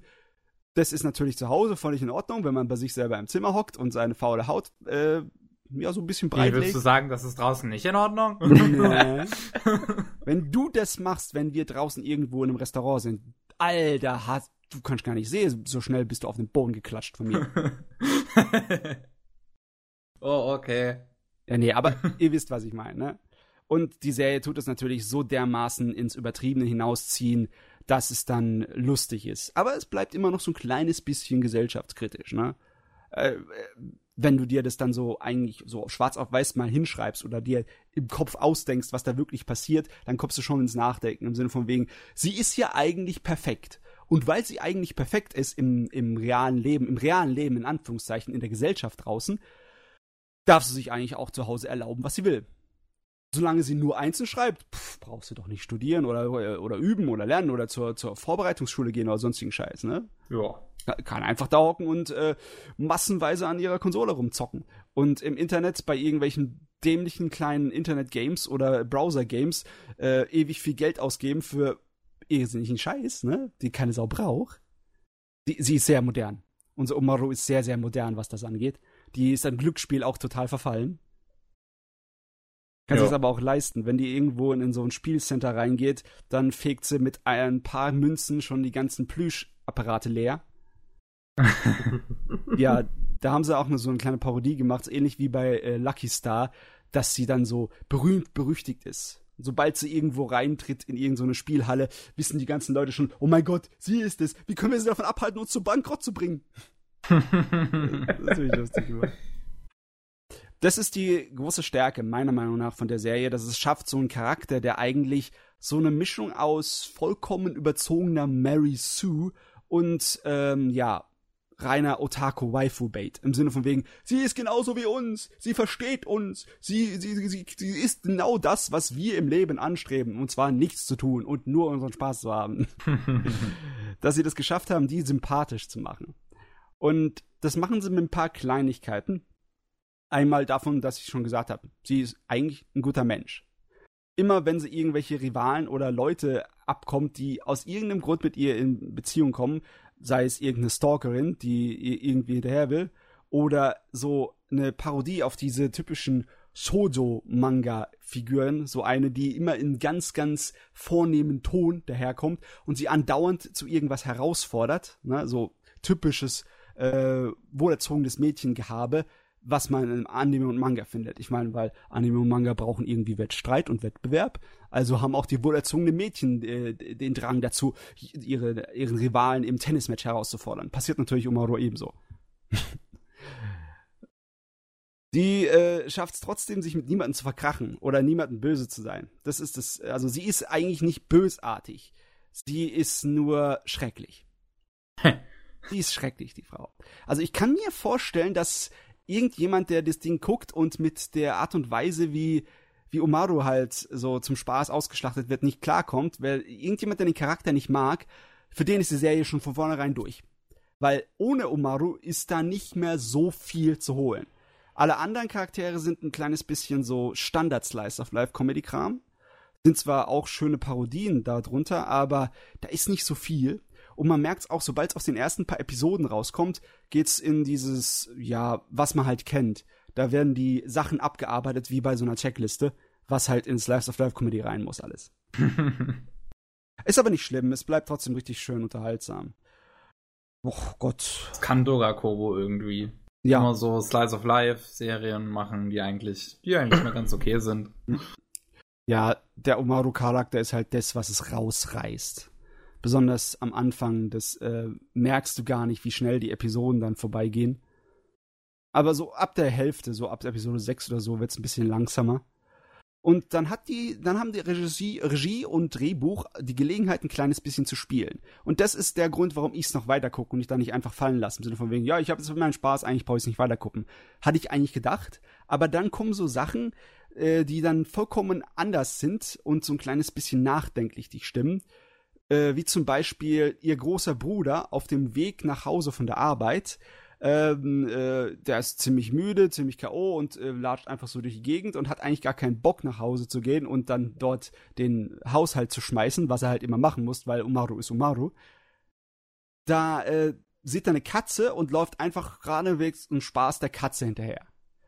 Bis er sich komplett verlaufen hat und nicht weiß, wo er ist. Aber dann entdeckt er ein Poster an der einer Straßenseite und dann meinte so, ah, hier war ich doch schon irgendwann mal und äh, in, dann kramt er in seinen Erinnerungen. Aber seine Erinnerungen sind nicht so ganz korrekt. Er erinnert sich nicht hundertprozentig richtig. Äh, es stellt sich dann heraus, dass er in seinen Erinnerungen merkt, was, woran er sich erinnert, ist eigentlich seine Kindheit. Und das, äh, er eigentlich hat er seinen Kopf die Umaru, ich bin noch mit meiner Schwester hier entlang gegangen, und als er sich dann weiter erinnert, fällt ihm auf einmal auf, oh, das war nicht meine Schwester, sondern das war die Mutter. Da hat, hat die ganze Serie so ganz klein und heimlich mit eingebaut, dass Omaru dann aussieht wie die Mutter von den Zweien, ohne es irgendwie jemandem zu erzählen, sondern nur es, indem sie es einem zeigt. Also richtig gute Art und Weise, ähm, optisch äh, Geschichten zu erzählen. Das war richtig fein, das war richtig so entspannt. Das Storytelling. Ja. Sehr gut. So ja. macht man's. Und so macht es öfters. Das hat öfters äh, ein richtig gutes Händchen, mit Thema umzugehen. Das sind natürlich immer nur so kleine Sachen. Es ist nicht irgendwie ein groß übergeordnetes und es gibt auch keinen roten Faden in dem ganzen Gebarsch. Aber pff, wen das nicht stört, wer so lo locker leichte Unterhaltung will, mit ab und zu mal ein bisschen clever, da kann ich definitiv sagen, Umaru, das ist weitaus mehr als nur Internet-Hype oder Internet-Maskottchenkram. Äh, Bin ich definitiv von überzeugt, dass es mehr hat. Allerdings weiß ich nicht, wie das bei den anderen Staffeln aussieht. Da ist ja mehr gekommen als nur eine. Ne? Naja, es wird noch eine zweite Staffel kommen. Da ist OVA ist auch noch am, äh, springt da irgendwo rum, ne? Ja. Ja, aber das ist ja dann nur eine Folge. Ne, das sind zwei, oder? Zwei? Ja, das sind zwei. Das sind zwei, Tatsache. Okay. Auf jeden Fall, die werde ich auf jeden Fall zu Ende gucken. Muss sein. Hab bisher keine einzige schlechte Episode drin gewesen. Das ist schön. Das ist sehr schön. Und ja, man sieht ja auf Sakoboro, definitiv gibt es natürlich auch eine Strandepisode, weil wieso nicht? Beziehungsweise auch wie man. könnte es nicht sein? Wichtig. Das Schöne ja. ist, dass äh, Gott sei Dank keine anderen Standardstereotypen drin sind. Es sind keine Yandere, keine Tsundere. Oh, wait, what? Ne, yep, nichts dergleichen. Alle anderen äh, Parodien sind ein kleines bisschen äh, so abseits vom Schlag. Weißt du, die, diese Shoujo wohlerzogene Dame-Parodie, und unsere vermeintliche auf den ersten Blick Yandere ist eher so ein Mädel, das ähm, extrem schüchtern ist, weil sie auch so ein totaler Otaku-Nerd ist. Okay. Also ja, es ist definitiv nicht äh, purer Standard. Sieht nur aus wie purer Standard. Also ich gehe mal davon aus, dass es, von dem, was ich jetzt gehört habe, dass es nicht in die Richtung von Nichio geht. Nein. Diese Random Comedy. Nein, es ist nicht so viel Snapslick und random. Es ist mehr, ähm, ja, die, dieser Gap, dieser Unterschied zwischen dem Privaten und dem Öffentlichen und wie extrem das dann teilweise wirkt und wie die Charaktere damit umgehen. Wie zum Beispiel ihr Bruder ist ja auch nicht nur ein Opfer, ne? Der weiß, sie benimmt sich ganz, ganz, ganz fein und in ihrer äh, Öffentlichkeitspersona, wenn ihre Freundin zu Besuch ist, die im selben Apartmentkomplex wohnt. Und dann tut er sie gern mal da einladen, äh, zu ihnen vorbeizukommen oder mit ihnen essen zu gehen, wenn er die Schnauze voll hat von äh, unserer, unserer faulen kleinen, quengeligen Umaru, um, um damit er sie ein kleines bisschen unter Kontrolle halten kann. Also, das ist ganz cool. Die Charaktere haben auch ein bisschen was im Hirn. Es sind nicht nur äh, ausgeschnittene Komödienvorlagen. Okay. Yes. Yes, Umaru-chan. Ich habe das nicht gedacht, aber das Ding ist gut. Sag ja, bei mir wird jetzt eine lange Nacht auf mich zukommen. Oh, du musst nicht alles gucken, was wir dir Alle. Doch, einfach, einfach alles. Guck einfach heute alles. Nacht, guckt er, guckt er wohl schon beide Staffeln. Guckt der, guckt der Maruchan, dann, ähm, du, dann ist eigentlich die Nacht schon längst vorbei, aber egal. Wenn du davon drauf Schafft er irgendwie mit einer Zeitmaschine, reist immer wieder zurück, damit die Nacht wieder von vorne anfängt. Wenn du davon irgendwie kaputt gehst von dieser Nacht, nicht vergessen, ich hatte nur einen Anime, den ich angebracht hatte. Ich hätte dann gleich drei oder vier geholt. Ich wollte auch nur Umaru-chan anschauen. okay. okay. Schön. Ja. Also, glaube ich, bin so. ich an der Reihe, oder? Ja, yes. machen wir erstmal eine kurze Pause, würde ich sagen. Okay. Oh, voll das Wort abgerissen hier. Ja, nee, ich brauche einfach mal gerade eine kurze Pause. Jo, okay. Okay. Gut, dann bis gleich. Pritzt dir meine Melone meinen Monitor vor. Das klingt komisch. Das klingt wirklich sehr komisch. Don't do it. Das, hätte ein Satz aus Psychon oder Quasar sein können. Herzlich willkommen zurück zum 84. Anime Slam Podcast. Wir sind wieder da. Hi. Und Rachi ist jetzt dran. Ja, also ich werde mal ein paar weitere Wochen zurückgehen als nur zwei. Ja, ist letzten, vollkommen okay. Bei den letzten zwei Wochen habe ich genau einen Film angeschaut, den möchte ich zum Ende hin sagen. Yes. Mhm. Weil ich einfach mit meiner Feuerwehr-Grundausbildung halt eben viel zu tun hatte. Aber ja, als ich das angeschaut habe, ich eigentlich nur Ragami und Loco Horizon, wobei ich Loco Horizon noch am Anschauen bin, also jetzt zum zweiten Mal anschauen. Oh yeah, Logi Dogi. Da ich das aber halt eben mal auch mal Freund sag, dauert es halt eben auch noch ein bisschen, bis ich wieder durchkomme bei Loco Horizon. Ja, äh, Lock Horizon kennen wir schon ein bisschen, beziehungsweise wir kennen ja beides. Aber glaub, mit was Ich glaube, alle in Anime Slam kennen jetzt mittlerweile Lock Horizon. Yeah. Weißt du, wo ihr Lock Horizon ja schon genügen wahrscheinlich erzählt? naja, oh. ich weiß gar nicht. Haben wir eigentlich schon viel darüber geredet? Ich habe einmal darüber geredet, aber ich weiß gar nicht, ob ich meine Lieblingsszene erwähnt hat aus der ersten Staffel, weil da habe ich eine. oh, welche denn? Ja, äh, das ist die Frage. Fangen wir mit Lock Horizon an, Drache? Ja, können wir machen. Können wir machen. Und zwar meine Lieblingsszene kommt vergleichsweise spät. Ich glaube, der Drache könnte sich so vielleicht schon denken, was es sein könnte, ne? Bin mir halt gar nicht sicher, weil es gibt viele gute Szenen.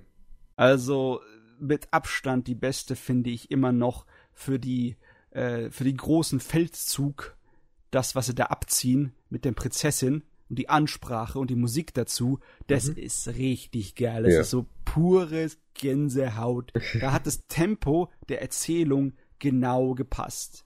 Da mhm. ist es gar nicht so wichtig, dass eigentlich, wenn du den Inhalt der, der Rede oder der, was die Leute schwatzen, auf schwarz-weiß niederschreiben würdest und denkst, was labern die da für einen Käse?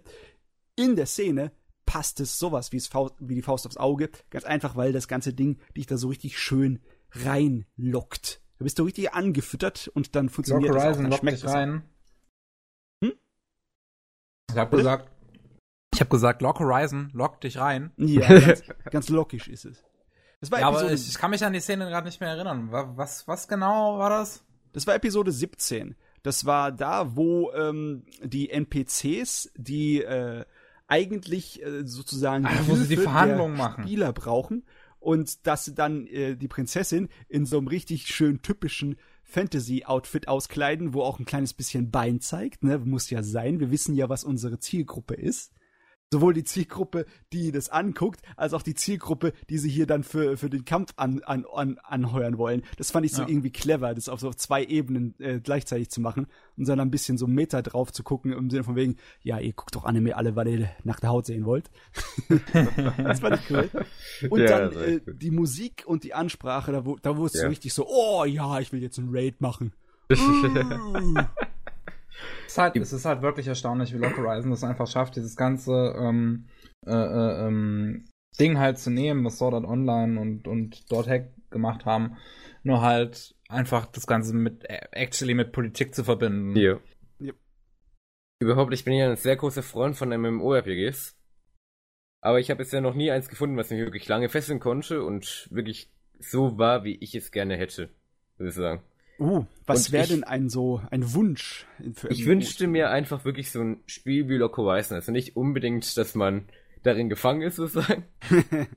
aber einfach von der Economy, also dass man diese Raids hat, diese riesen Dungeons, wo man wirklich... Ja, Lock Horizon ist eigentlich Black Desert Online, ne? Mm, nicht ganz, weil Black Desert Online habe ich gespielt, hab sogar, war sogar relativ gehypt drauf, bis dann herauskam, weil es wirklich einfach nur ein AFK-Spiel ist. Ja. Was aber nicht zu vermeiden ist, wenn du versuchst, äh, mehr Sachen vom normalen Alltagsleben in einer, äh, in einer Fantasy-Welt reinzustecken, ne? Ja, aber ja. ich hätte einfach gerne etwas, wo halt eben coole Berufe drin sind, bei denen man aber selber auch was macht. Also nicht einfach wie beim, äh, gerade jetzt im Beispiel Black Desert. Ja, du reitest halt eben zehn Stunden am Stück, ohne dabei am Computer zu sein, einfach nur damit du halt eben ein bisschen züchten kannst. Allein schon, dann musst du ja auch noch Glück haben, dass du dann überhaupt ein weibliches Pferd am besten rausbekommst, weil kannst du nur einmal züchten. ja, ja, aber sagen wir es mal so, ähm, ich hatte eigentlich zuerst was anderes gedacht. Aber ich glaube, das liegt daran, dass ich ältere MMOs vielleicht kenne. Was war denn dein erstes MMO, mit dem du angefangen hast, Drachi? Core Story. Oh, oh irgendwo habe ich davon was gehört. Ich kann. Ich habe gerade Toy Story verstanden. Ich hab gehört, aber es war wahrscheinlich Sorcery, ja? For Story, ja. Ich hab's nicht lange gespielt, weil ich war jung. und brauchte das Geld? Hatte, und hatte irgendwann keine Zeit mehr dafür. Und dann hm. hatte ich keinen Computer mehr und dann, ja. Hatte ich mein ja, Passwort vergessen und konnte mehr. nicht weiter spielen. dann habe ich irgendwann wieder angefangen und dann, ja, es war es nicht mehr ganz meins. Vielleicht muss ich einfach, müsste ich einfach wieder neu anfangen, aber ich weiß es nicht. Das war halt eben auch mehr Quine-Spiel als wirklich mit Berufen oder ähnlichem. Ja, ich meine, so gut wie alle MMOs, die einfacher zugänglich waren, sind die Grinder gewesen. Ich meine, die erste Welle von MMOs, so wie Ultima Online oder EverQuest, ja. die haben ja noch versucht, irgendwie so das Schema zu finden und die haben sich noch eine ganze Menge an alten Rollenspielformeln ähm, orientiert. Und da ja. hattest du einfach, weil einfach es auch Bezahlsachen waren, die äh, ja damals nicht so beliebt waren. Da sind die Leute nicht in Scharen gekommen, um monatlich Geld auszugeben, um ein Spiel ja. zu spielen. Das, das Konzept war noch nicht so hype. Da ähm, hattest du halt auch größtenteils nur Leute, die das etwas ernster nahmen. Und wenn du dann wirkliche eigene Fraktionen in dem Spiel hattest von verschiedenen Spielern, die eigene Burgen hatten und die eigene ja. Diplomatie untereinander gemacht haben, die wirklich Rollen gespielt haben, anstelle von auf, pa auf Papier und Bleistift, halt im Online-Modus, dann hattest du eher so etwas, was ähm, meiner Meinung nach dem Zeugs äh, gleichkommt, das in Lock Horizon so schön ist. Ja, so etwas hätte ich gerne. Erst, wo man halt eben wirklich die Diplomatie hat, wo man verschiedene Verbündete hat, wo man wirklich richtige Gilden hat und nicht einfach nur, ja, du hast hier eine Gilde, da sind halt ein paar Personen dran und dann kannst du damit vielleicht mal einen Boss besiegen. Ja. Wo man wirklich irgendwelche Räume für die Gilde aufbauen kann, wo man sich mit anderen Leuten vernetzen kann und so weiter. Das, und das hat auch riesige Probleme, weil so ein, ähm, so ein Konzept, das funktioniert eigentlich nur, wenn du ein bisschen auf dem kleineren Nischenbereich bist, wo die Leute wirklich auch Hardcore sind. Also, also ja. wirklich sich selber an Rollenspielregeln halten. Ja. Und das ist generell, wenn du das heutzutage suchst, damals war es ja nicht anders, das sind so eine Gemeinschaften, die wirklich teilweise richtig assi sind und die ja. überhaupt für Neuankommlinge kein bisschen was übrig haben. ah. Es wäre einfach wirklich, sagen wir drum, so ein MMORPG, wo halt eben diese Diplomatie hat, aber gleichzeitig Berufe, wo halt eben wie das Kämpfen genauso viel Spaß machen. Ein gutes Beispiel dafür was aber leider halt eben nicht MMORPG ist, Fantasy Life. Für den 3DS, falls sich das was sagt. Nee, das sagt mir nichts. Wenn das, das ist sowas. Dieser, dieses rel relativ aktuelle. War das nicht etwas aktueller Fantasy Life so? Der ist auch schon, so glaube zwei Jahre draußen. Me, Me Friends oder wie auch immer das hm? ist. Friends. Ach, ich hm. habe keine Ahnung von diesem ganzen 3DS-Kram. Nein, Fa Fantasy Life ist vor zwei Jahren oder drei Jahren rausgekommen, glaube ich. Doch schon man hat halt eben seinen Charakter und ist dann halt eben auch in so einer Fantasy-Welt, wo man dann halt eben so von der Fee angequatscht wird. Bis er so eine Art Schmetterling ist es eigentlich, so ein ja, so eine Zauberin, wo er den getarnt ist. Und so meint, ja, du musst unsere Welt retten. Und man kann halt eben dann entscheiden, ob man wirklich eine Kämpferklasse sein möchte oder ob man irgendeinen Beruf machen möchte. Und jeder Beruf hat so seine eigene Quest rein und so sein eigenes Spielprinzip irgendwie. Wobei sich halt eben manche Berufe ein bisschen übereinstimmen. Und das ist jetzt die Frage, kannst du die Welt retten als Bäcker? Ja, kannst du. Also Bäcker gab Kriegsbäcker. Bäcker gab Du bist der Kriegsbäcker. Aber du könntest es als Koch machen. Als Koch kannst du die Welt retten. So lustigerweise gibt es jetzt irgendwie einen Manga, der heißt so irgendwas mit Kriegsbäcker. Der hat irgendwas mit Kriegsbäcker im Namen. Aber das ist Manga und Anime. Da werden die Bäcker wahrscheinlich äh, Waffen der Massenzerstörung backen.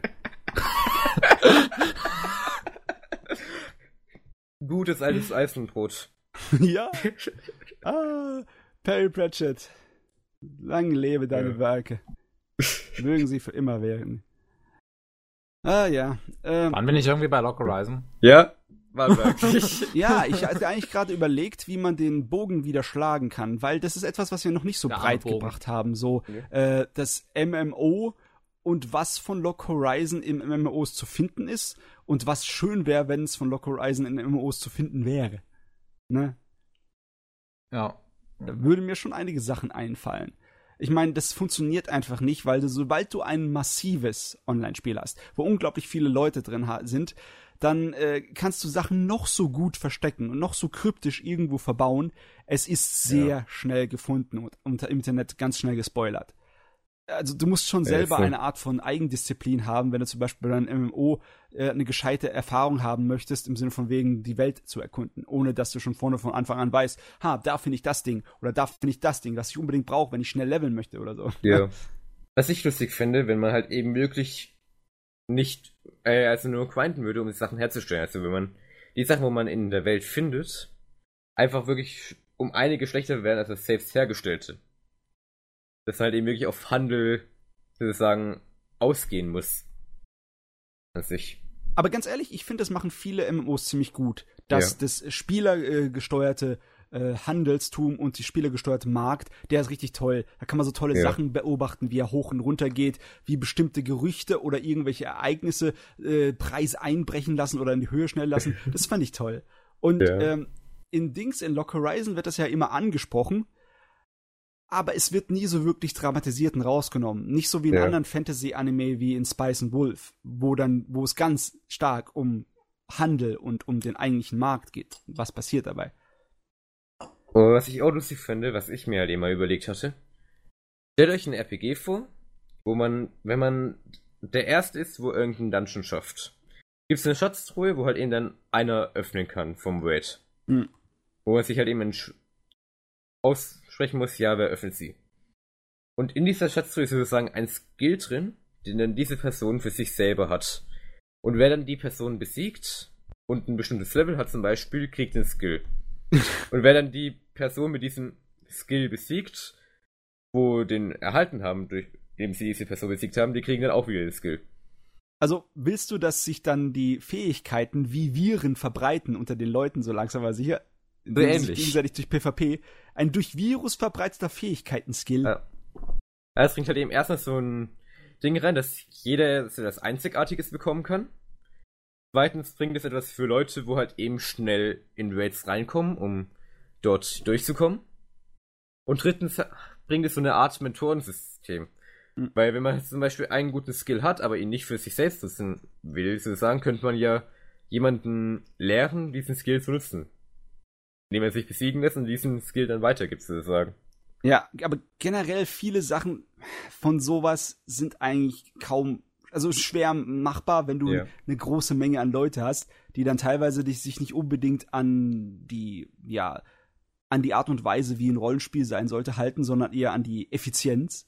Das Effizienteste und der Rest ist mir scheißegal, weil das ist ja generell das, was am höchsten drin ist in Lock Horizon zum Beispiel hast du ja einige Sachen, die du dann im äh, wirklichen MMO nicht hast an Problemen.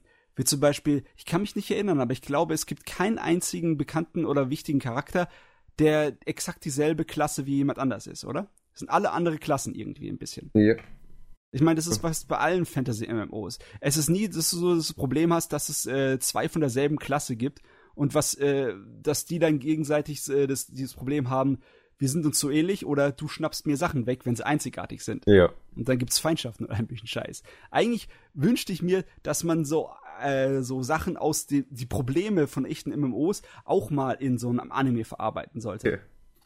Ich meine, Lock Horizon ist eigentlich so Ideal-MMO, ne? Mhm. Das feinste und lustigste MMO, das du dir vorstellen kannst. Ja. In der Welt würde ich auch mal gern ein bisschen Abenteuer erleben. Ist so. Ja. Aber da muss ich jetzt so sagen, was G-Systeme angeht, was aber leider nicht so gut ausgebaut war, wie ich fand, als er noch besser hätte ausgebaut werden können und auch an sich einige Mängel hatte, war Arc Age. Oh, du, äh, ich habe da nur von außen von gehört, da kenne ich gar nichts von. Also, Arc Age hat erstmal ein extrem cooles Jobsystem, wie ich fand. Also ich habe es bisher nur als Musiker ausprobieren können. Aber man konnte sogar wirklich seine eigenen Notenblätter herstellen und dann beschreiben und so weiter. Okay. Und was Skills anging, du konntest halt eben nicht nur, was sich auf eine Klasse begrenzt, sondern du konntest dir insgesamt drei Klassen auswählen. Das hört sich irgendwie so ein bisschen Second Life an. Also so konntest du halt eben dein eigenes Ding aufbauen. Ich habe gehört, das hier ist der Anime Slam Podcast. ja, okay. Ich glaube, ich nochmal so dazwischen werfen. Aha. Ich hatte so Ja. die Hoffnung, dass der, dass der Drache auch mal den Bogen Richtung Lock Horizon schlägt. Ich wollte gerade eigentlich darauf stoßen, dass es halt eben in Loco Weißen auch so diese Mischung aus verschiedenen Klassen gab. Zum Beispiel, also durch die Jobs und die Klassen, dass die halt eben ineinander eingegriffen haben irgendwie. Ja. Das fand ich halt eben eine gute Idee. Ich fand's aber in Lock Horizon, da war es ja logischerweise von der Story her so gemacht, dass die Leute gerne irgendetwas als Nebenjob genommen haben, das ihnen geholfen hat, in dieser Fantasy-Welt zu leben. Ja. Weil man hat ja Sachen aus dem alten Leben vermisst, wie zum Beispiel Essen. Wie Mhm. viele Leute werden wahrscheinlich extra Koch gemacht haben in Lock Horizon? Anstelle von irgendwas anderem, mit dem sie ihre Abenteuerkarriere Hm. weiter fördern könnten. Da war es ihnen doch lieber dann den, den, den Komfort des Zuhause zu haben, ne? Wobei sie ja anfangs noch nicht das Essen benötigten. Ja. Anfangs konnten sie ja noch kaufen. Ja, da gab es dann wirklich sicherlich einige, wo dann auch Spaß gesagt hätten, als wenn es echte Menschen wären. So, ja, ich mache jetzt Koch. Ich finde es auch auch so geil, dass sie eine wirtschaftliche Macht werden, teilweise durch das Essen, das sie dann produzieren. Ja. Ich denke mir Ja. immer, Essen ist unglaublich ganz wichtig, äh, ist Teil von Kultur. Ne? Ich meine, wenn du in ein anderes Land gehst, dann solltest du das Essen des anderen Landes mal genießen, Ja. um an, ein Stück von der anderen Kultur aufzunehmen. Und dann komm in so ein MMO, wenn das echt wäre, ist ja so die, die Frage bei Lock Horizon, da kommen dann Leute aus Japan, Zocker, ne? Online-Spieler, und die bringen dann Kultur herein. Und Ja. die wird ein, Kaufs ein Verkaufshit. Was lustig ist, weil ja MMOs bei uns ein Verkaufshit sind. Ich, ist irgendwie so auch wieder doppelzüngig. Ich würde mal sagen, wir könnten ja mal zum nächsten Anime kommen. Lock Horizon, ja, Kevin, du hast gar nichts gesagt zu Lock Horizon. Weil ihr die ganze Zeit nur über MMO, MMO gesprochen habt. Dazu hast du auch nichts gesagt, Kevin. Weil ich kein MMO-Spieler bin. Kevin, was bist du überhaupt? Ich weiß es manchmal Kevin. nicht. Sag mal, Kevin, magst du eigentlich Lock Horizon oder nicht? Das weiß ich jetzt gar nicht. Ich mag Rock Horizon sehr, sehr gern, vor allem weil es halt einfach politisch wirklich gut gemacht ist. Die Dialoge sind gut geschrieben, die ganzen Charaktere sind wunder wunderbar. Ich habe mich nur bisher nicht an die zweite Staffel rangetraut. Einfach weil ich die Meinung zu der zweiten Staffel von vielen Leuten kenne. Ah ja, nee, also wir machen daraus gerne einen Gag. Es ist nicht so, dass man die zweite Staffel sich nicht angucken kann, aber es ist halt, du musst dich wahrscheinlich ein wenig quälen und du hast dann am Ende nicht wirklich eine Belohnung, sondern eher ein, nur ein, all das, was wir jetzt angefangen haben, all die Mysterien doch, die in Lock Horizon drin sind, davon wird nichts in irgendeiner Art und Weise aufgedeckt, sondern wir, wir ködern dich nur mit so ein bisschen Cliffhanger und dann hört die Serie auf. Also, Ah.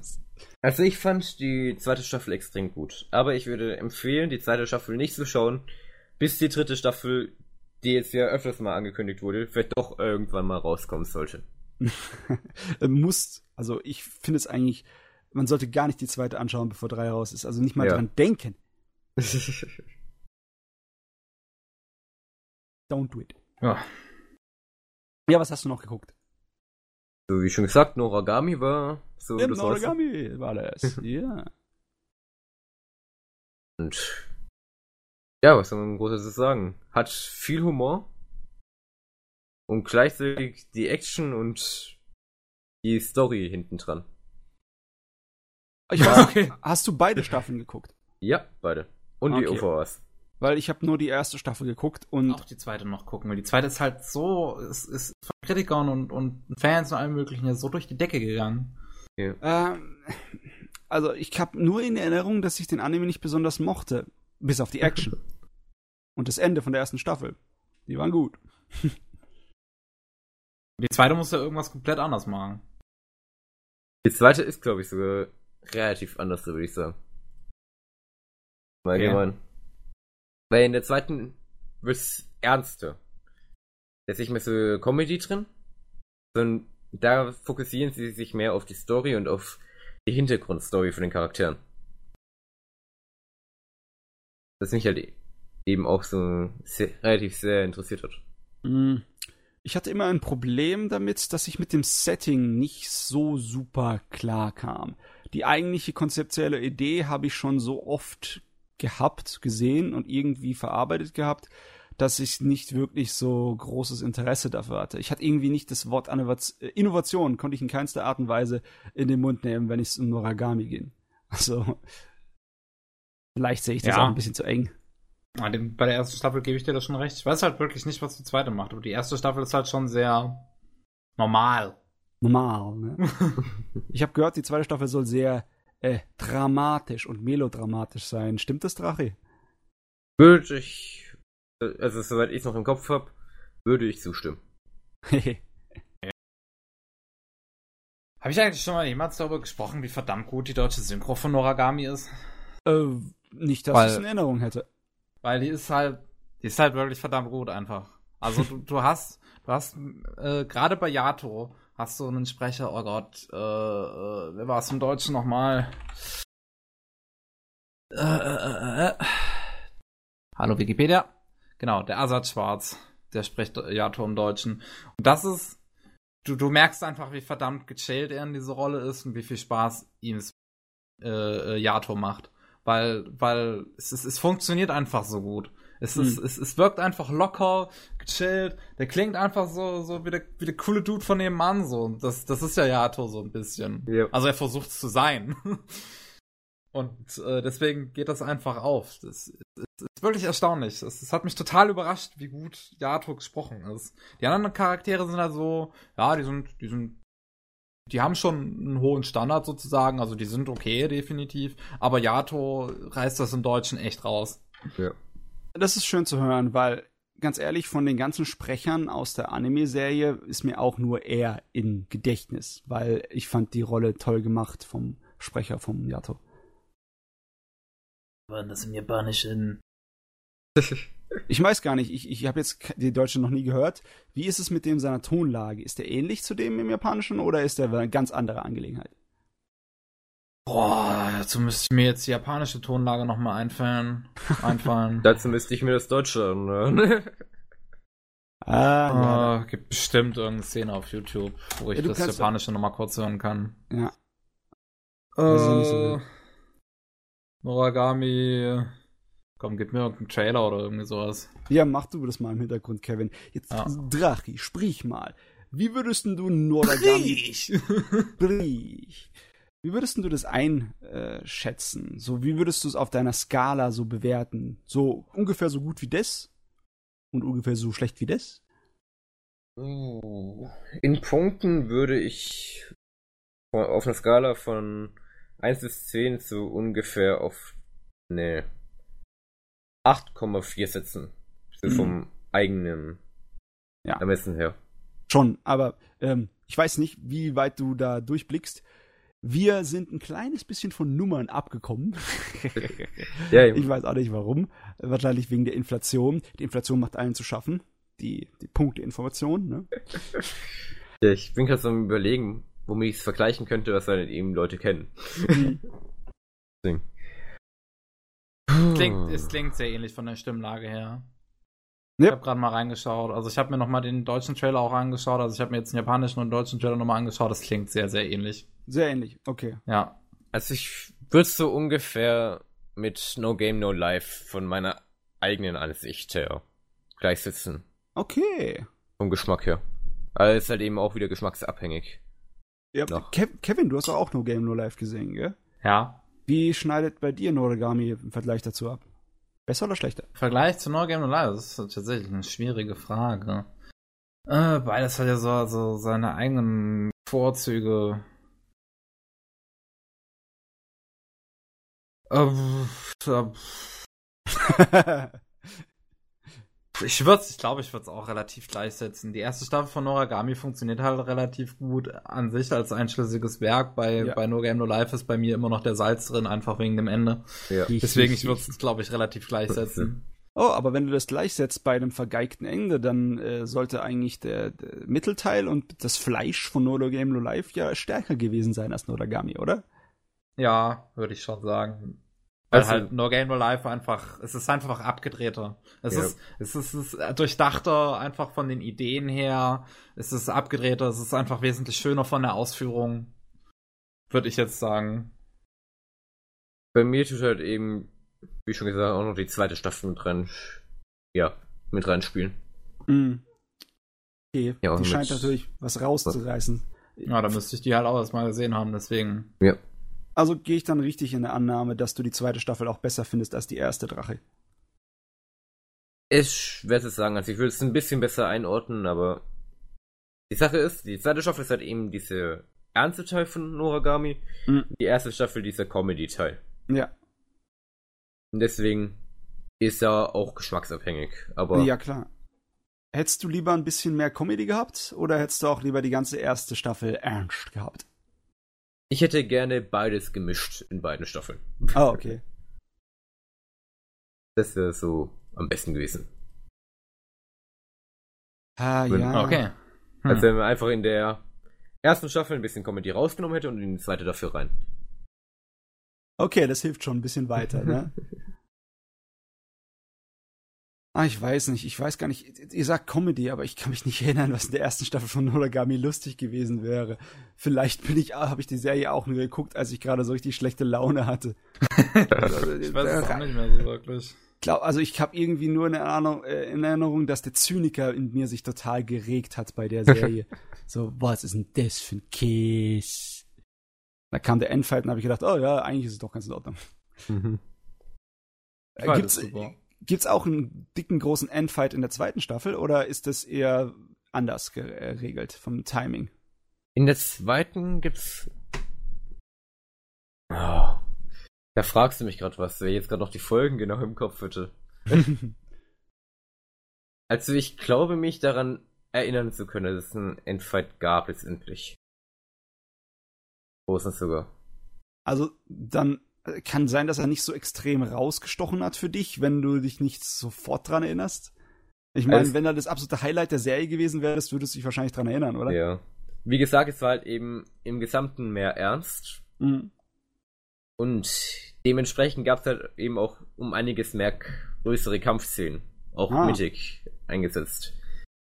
Deswegen kann ich gerade nicht mehr, halt nicht mehr genau im Kopf, wo genau war jetzt welcher Kampf sozusagen.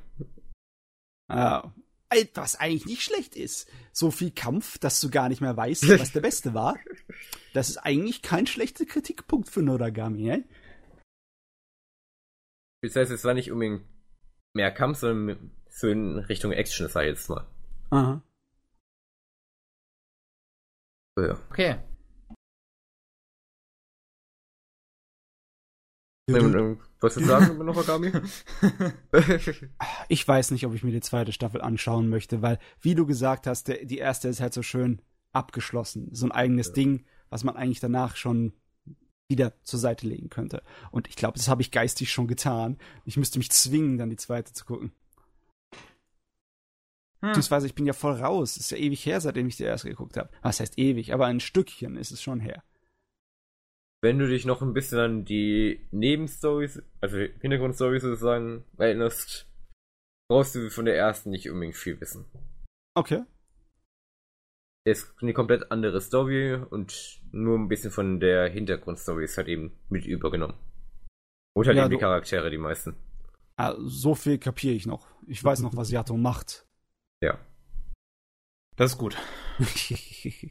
ja, von Yatos Vergangenheit wird halt eben einiges mit eingenommen. Okay. Auch der Manga ist immer noch nicht zu Ende von Noragami. Es kann noch eine Weile dauern. Shipchin Bände und sieben Jahre, na, nicht ganz sieben Jahre ist er am Zeichnen. Jetzt versuch das hier nicht in die Länge zu ziehen, Matze. Was denn? Ich glaube, wir haben genug geredet. ist gut, ist gut, ist gut. Was Manga angeht, muss ich sowieso meine Freundin herholen. Das wäre jeweils okay. wieder Yes, exzellent, schön. Dann haben wir das soweit geschafft, hä? Mhm. Ja. Aber dann haben wir uns doch noch für einen tollen Film am Samstag zusammengefunden. Ach, ja. stimmt. Ich habe ja ganz vergessen, dass das ansteht. Ich habe die Nachrichten. ja. Also wir haben noch gar nicht eigentlich darüber geredet, wie dir A Silent Voice gefiel. Mir? Ja, ich, weil das würde mich jetzt halt echt brennend interessieren, so als als, als, als einfach den Geschmack, den du sonst hast. okay, vers ich versuche das mal so irgendwie grob in Worte zu fassen. Ähm, Silent Voice ist ja schon Jugendliche müssen leiden. Der Film. Ja. es ist äh, Jugendliche hassen sich selbst. Der Film. Ja. Es ist Jugendliche und wie sie sich selbst zerstören auf eine Art und Weise, die mich dazu bringt, sie zu packen und hin und her zu batschen, bis sie nicht mehr wissen, vorne und unten ist. Wie macht ihr so einen Scheiß? Der Film. Äh, also es sind eine ganze Menge Themen, die für sich und an ihrer Ausführung eigentlich bei mir sofort so richtige äh, Gänsehaut, nein, weg, ich muss, ich, also wenn ich sowas höre, will ich schon wegrennen. Aber die Machart des Filmes, wie das ganze Gebarschzeugs zusammengesetzt wurde und präsentiert wurde, war so gut, dass es mich dann nicht gestört hat. Und ich habe, also ganz ehrlich, ich habe mir danach gedacht, eigentlich ist das schon ein sehr, sehr großes Lob, das ich da mit dem Team und der Regie aus, ausspreche, weil ähm, ich glaube, ich habe den Film normalerweise, wenn du mit einem, einer Gruppe einen Film guckst, dann dann klickst du ja nicht weg oder machst Pause oder denkst du dir, oh Gott, was haben die für einen Scheiß gemacht? Jetzt muss ich erstmal das Ding unterbrechen und aufs Klo gehen, damit ich das verarbeiten kann und dann mir überlege, ob ich das Ding weitergucke. Aber hier wäre mir das wahrscheinlich auch, wenn ich es allein geschaut hätte, nicht passiert. Denn der Film hat einfach die Sogwirkung. Das macht er schon ziemlich gut. Auch wenn das Pacing ein bisschen komisch ist, äh, finde ich, die Sogwirkung ist voll da. Und es lässt sich sehr angenehm gucken, auch wenn es alles eigentlich Melodrama ist eigentlich so ziemlich schwer zu verdauendes Na, Melodrama. Ich würde nicht sagen, dass es Melodrama ist, tatsächlich. Das, es wirkt also, nicht Melodrama, es ist nur Melodrama auf dem Papier. Es wirkt überhaupt nicht Melo, weil es so gut äh, präsentiert wird. Ja. Ja. Stimmt eigentlich. Also, wenn man, wenn man es jetzt zum Beispiel so jemanden wie einem Jon Maeda oder so in die Hand gedrückt hätte, dann wäre das alles so, so die ganze Zeit ins Gesicht gedrückt worden. Das Aber hier sind diese, ja. ja, hier sind diese Themen halt einfach, sie sind halt da, sie gehören dazu. Mhm. Weißt du, was mir dabei aufgefallen ist?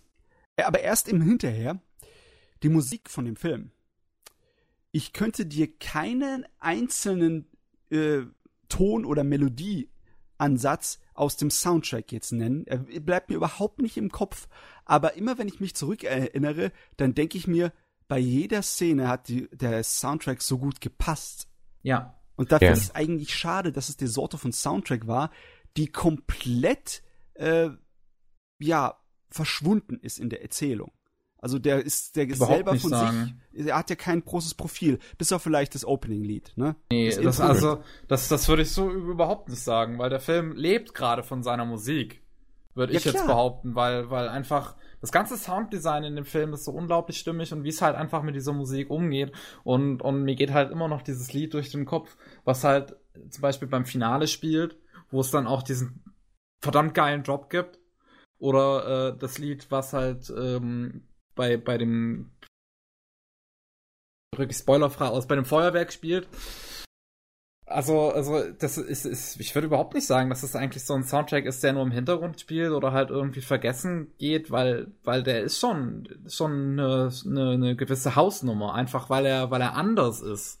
Nehmen wir zum Beispiel die Szene, wo, wo Shoko vorgestellt wird, wo du nur diese einzelnen Klänge hast, die eigentlich keine wirkliche Musik sind. Äh, aber ich weiß nicht, was du unter Musik verstehst, aber für mich hat es sich sehr nach Musik angehört.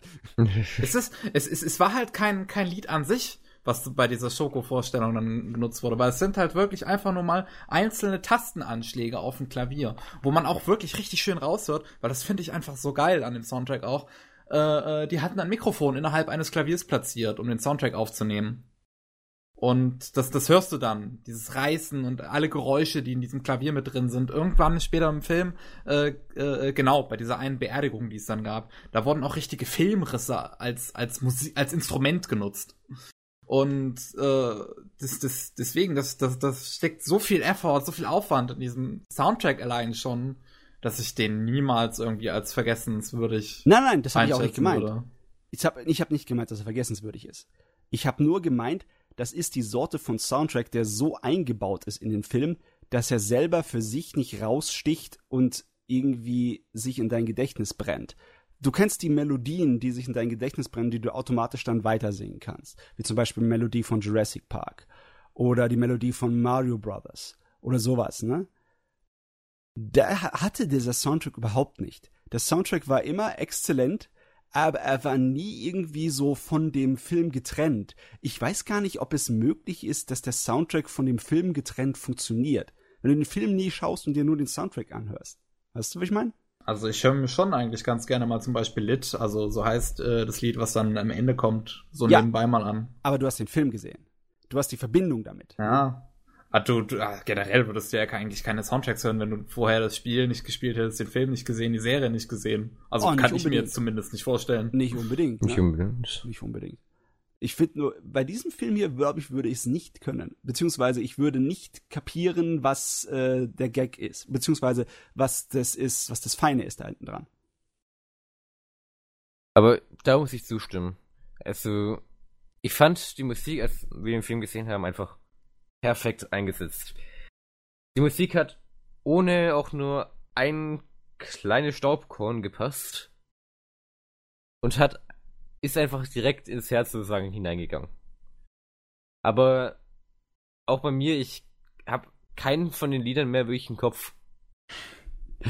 Ich weiß, ich weiß noch, ich weiß noch, dass das äh, der Vorspannlied so richtig, mhm. richtig fein geil gewählt war ja. und mich voll überrascht hat, dass es so was war, was so mit so einem richtig frischen und äh, lustigen Ton daherkam, weißt du? Ja, das hatte mich beim Kino dann auch überrascht, wirklich, als ich es beim ersten Mal gesehen habe, dass es halt einfach My Generation von The Who ist, aus den 60ern. Also schon etwas her. Ja. Yeah. Also, das ist aber auch ein geiles Lied, das passt einfach ja. irgendwie. Und das hat man fast vielleicht schon mal halt irgendwann gehört, so. Also, das, man wird das Lied vielleicht schon mal irgendwann kennen. Mhm. Ja. Du, aber Drache, ich weiß, was du gemeint hast, als du das gesagt hast. Ähm, ich fand auch generell bei irgendwas, wo Drama ist, da gibt's ja öfters mal so die Sorte von Film, die dann das Drama unterstreicht mit seiner Musik. Ja. Damit du weißt, ah, jetzt musst du traurig sein. Oder ah, jetzt musst du spannend sein. Das hat der Film ja gar nicht gemacht, ne? Ja. Der Film hat dich niemals versucht zu leiten oder zu zwingen mit seiner Musik, was ich sehr gut finde. Ja, absolut. Das würde ich auch so sagen. Der Film hat, äh, die Musik hat es einfach von alleine geschafft, dem Film zu folgen und nicht der Film folgt der Musik. Mhm. Das ist dann genau das Gegenteil. Man wurde nicht dazu gezwungen, irgendwas zu fühlen, sondern hat es gefühlt und da ist durch die Musik noch weiter aufgenommen. Die Yamada, also die Regisseurin, hatte da wohl auch sehr viel Einfluss mit auf den, auf die Erstellung des Soundtracks. Muss man ja auch einfach haben, wenn er so passt. Ja. Kenne ich die eigentlich von irgendwoher, die Regisseurin? Yamada, äh, K-On, Tamako Market, Tamako Love Story, äh, sonst halt ab und zu mal an irgendwelchen Serien mit rangesessen halt. Also ein paar Folgen von Free gemacht, ein paar Folgen von Nichicho gemacht. Okay, also zuerst hatte ich gedacht bei dem Film, oh, da mag jemand den Stil von Kyoto Animation, so wie in äh, Hibiki Euphonium und so. Hm. Wenn sich jetzt herausstellt, dass so ziemlich dieselbe Tussi ist. Oder Kerl. Was ist es eigentlich jetzt? Es ist eine Frau. Es ist eine Frau. Ja, ja, ja, ja, ja. Also zumindest habe ich jetzt äh, ein paar Sachen von ihr im Kopf, mit der ich sie assoziiere. Auch optische Kniffe. Weil da war es eine Szene zum Beispiel, die, da hat's, da wurde äh, ein ähnlicher Trick benutzt, wie in ähm, äh, auf Euphonium, mit dem Wasser, das dann eigentlich eine Aufnahme war von einer Realkamera und dann verbunden mit der Animation. Oder hm. das, es sah zumindest so aus. Oder war das äh, eine Aufnahme von, von echtem Wasser, das dann mit Computer nachgebaut wurde und dann in die Animation eingefügt? Also für mich sah es aus wie eine echt äh, Aufnahme. Das war nur an einer einzigen Szene. Da, wo, wo ähm, er ihr das alte Notizbuch zurückgibt und es runterfällt in den, äh, ins Wasser. Ach so, ja. Da war ja, das, eine das, einzige das, Szene kurz. Szene hat schon eine andere Wirkung, so ein bisschen, ja. Da war ein Schnitt nur, war das, wo dann irgendwie äh, so Realfilmelemente benutzt wurden. Hm. Hm. Das ist mir in Ke Dings auch aufgefallen in Euphonium. Ich kann nur sagen, dass ich insgesamt die Animation extrem gut fand. Sowohl der Zeichenstil ja. als auch die Animation. Also ich. Ja, hier hat sich KyoAni halt wirklich nochmal gesteigert. Auch was halt das, was, was zum Beispiel Character Animation angeht, also Mimiken und Gestiken und alles Mögliche, was ja bei dem Film halt vor allem richtig wichtig ist, dass es halt einfach funktioniert. Und es, es, es steckt einfach so viel immer in diesen einzelnen Bewegungen. Das ist so gut. Ich, ich liebe gerade den Detail, gerade den zum Beispiel die Szene hat, wo ähm, Sho, Shoya äh, äh, äh, relativ so in der ersten halben Stunde irgendwann müsste das sein, wo er sich die Ohren zuhält, wo er durch den Klassenraum, äh, durch den Flur läuft und halt ja. ganz langsam diese Arme sich nach oben bewegen, um sich die Ohren zuzuhalten. Das da, das, das ist eine recht lange Szene eigentlich an sich so und, und nutzt halt, und man, man sieht halt, sie nutzt jeden Frame. Mit, ja. Mit wirklich jeder Bewegung irgendwie. Da, da gibt's aber eine ganze Menge Szenen, die von der Flüssigkeit hier profitieren. Besonders ja. was, der, der ganze Anime ist ja nicht voll mit flashigem Zeugs, nicht mit Action-Szenen oder sonst irgendwas, sondern eigentlich nur randvoll mit Charakteranimationen, mit Schauspielerei. Ne? Also mhm. mit Zeichnern, die die äh, Figuren schauspielern lassen. Und einige Sachen, die leben einfach davon, dass du ganz, ganz langsame, aber sehr flüssige Animationen hast, besonders was Gesichtsausdrücke angeht. Wenn die Gesichtsausdrücke sich so ganz langsam verändern und über mehrere Stadien hinausgehen. Das ja. hat, ist bei mir sehr aufgefallen. Ich habe mir gerade so Spaß nochmal auf YouTube das Lied rausgesucht. Mhm. Also Lit. Und also, schick's einfach mal kurz hier rein. Und man merkt einfach, auch wenn man es jetzt nochmal anhört, wie einfach wie das Ganze vom Film sozusagen hinein hineingeht. Ja. Gerade beim Drop.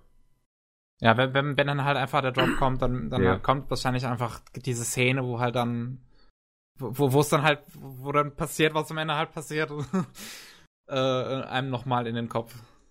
Ja, die Musik ist halt eben einfach wirklich klasse gemacht. Also du, Kevin, es ändert nichts daran, dass eigentlich der Inhalt vom Film nicht mein Ding ist. Kann ich ja verstehen, ja. Aber der Film ist halt einfach so gut, ne? Ja. Das, das, weißt du, da krieg ich es macht, es weckt in mir den Wunsch von diesem Team und von dieser Regisseurin, Sachen zu sehen, die sich nicht unbedingt mit Teenager Angst beschäftigen. ja, das nächste, was die Leute machen, ist ein Sound im Film, also wirst du das schon mal so schnell nicht bekommen. ah, ja, aber nun ja, nun ja. Ich meine, inhaltlich, glaube ich, brauchen wir das nicht groß breit treten, oder? Ja. Besonders du hast es ja schon mal vorgestellt im Podcast. Es war ja schon mal dabei, ne? Richtig. Dürfte auch nicht so lange her sein, wo ich das vorgestellt hatte. Ja. Und ähm, ich denke mal, das Einzige, was mir noch groß aufgefallen ist bei der Optik, ist, ähm, das sieht farblich anders aus als andere Kyoto Animation Arbeiten. Aber ehrlich gesagt, der Stil hier in dem Film gefällt mir besser. ich bin ja eigentlich normalerweise ein Farbenfan, was altmo altmodische analoge Animes angeht, ne? Und die sind ein wenig äh, nicht so einfach in Worte zu fassen. Ich vielleicht farbenfroh oder bunter? Nichts stimmt nicht so genau, aber in die Richtung ging es. Das würde ich jetzt von diesem Anime nicht sagen. Der ist nicht unbedingt bunt oder farbenfroh, aber die Farben sind satt. Die haben so etwas, so eine Art von Textur beinahe. Zumindest man stellt sich eine Textur bei ihnen vor, weil sie wirken ziemlich solide. Ne? Das wirkt nicht wie irgendwelche traumerischen Farben oder so wie Pastell oder sonst was, sondern es wirkt greifbar. Das wollte ich sagen. Was auch mir aufgefallen ist, ich weiß nicht, ob ihr das kennt, aber im modernen Anime haben sie es gerne, wenn die Linienführung so ziemlich nicht sichtbar ist. Sodass die Linien vom Gesicht und von äh, den Händen und allem möglichen so äh, verschwindet und dass du eigentlich nur die dreidimensionale Figur siehst und nicht wirklich groß darauf achtest, dass es eine gezeichnete Figur ist. Ich meine, das ist heute sehr beliebt. Ich finde aber, dass das hier der Anime es geschafft hat, sich davon ein bisschen wegzureißen, wegen dem Stil von dem Charakterdesign. Es interessiert mich ehrlich gesagt auch, wer hier bei dem Charakterdesign groß stilführend war. Weil das ist ja auch nicht äh, so das bekannteste aller KyoAni. Also es ist nicht so, als ob, ob, da ein Standbild von dem Film guckst und dann sofort schreist, ah, KyoAni. Ja, ja nicht, ne? ich, ich, ich gucke aber gerade, es war so der, der, der klassische KyoAni-Guy eigentlich. Dann hat er was. Dann hat er entweder diesmal was anderes gemacht oder er hat sich an was anderes gehalten. Hat einer von euch den Manga gelesen und weiß, ja. wie genau das am Manga dran ist, das Charakterdesign hier? Vom Stil her, ja. der Zeichnungen. Schwierig. Ich habe den Manga gelesen, auch wenn es jetzt schon ein bisschen her ist, aber eigentlich, eigentlich sieht es schon recht ähnlich aus. Ich habe gerade ein Video ein paar kleinere Bilder aus dem Manga gesehen, also einzelne ja. Seiten. Ja, einige Ähnlichkeiten sind dabei. Ja. Dann will ich, dass der Charakterdesigner nicht seinen eigenen Stil macht, sondern andere Stile adaptiert. ja, irgendwie bin ich sehr überzeugt von seiner Arbeit hier in Silent Voice. Es ist nicht so, dass ich die Standard, also was heißt Standard, ich, dass ich das bekanntere KyoAni-Design nicht mag. Ehrlich gesagt, ich mag das ziemlich. Aber ich glaube, das hier mag ich besser von Silent Voice. Oder Koe no Katachi. Ich meine, da, das ist so ein äh, Punkt, wo ich ein kleines bisschen äh, miffig bin bei. Ich finde, dass die englische Wahl des Titels nicht unbedingt so schön ist. Ja, wobei, also sie gibt halt immer noch den Inhalt wieder. Ich meine. Ja klar, es gibt den Inhalt wieder, aber irgendwie, sie hat doch auch am Anfang des, äh, des Filmes und am Ende des Filmes den Titel im Richtig, Englischen. Das, das ist dann halt wirklich das Verwirrende, wenn dann da steht The Shape of Voice und dann auf der Verpackung steht aber Silent Voice. Huch, was denn da passiert? Ja, hätten sie das einfach auch so übernehmen können, weil das fand ich, anscheinend, es war auch ihr wichtig, ne, der Autorin. Ja. Der Original-Manga-Autorin sowohl wie hier auch dem Regiestuhl.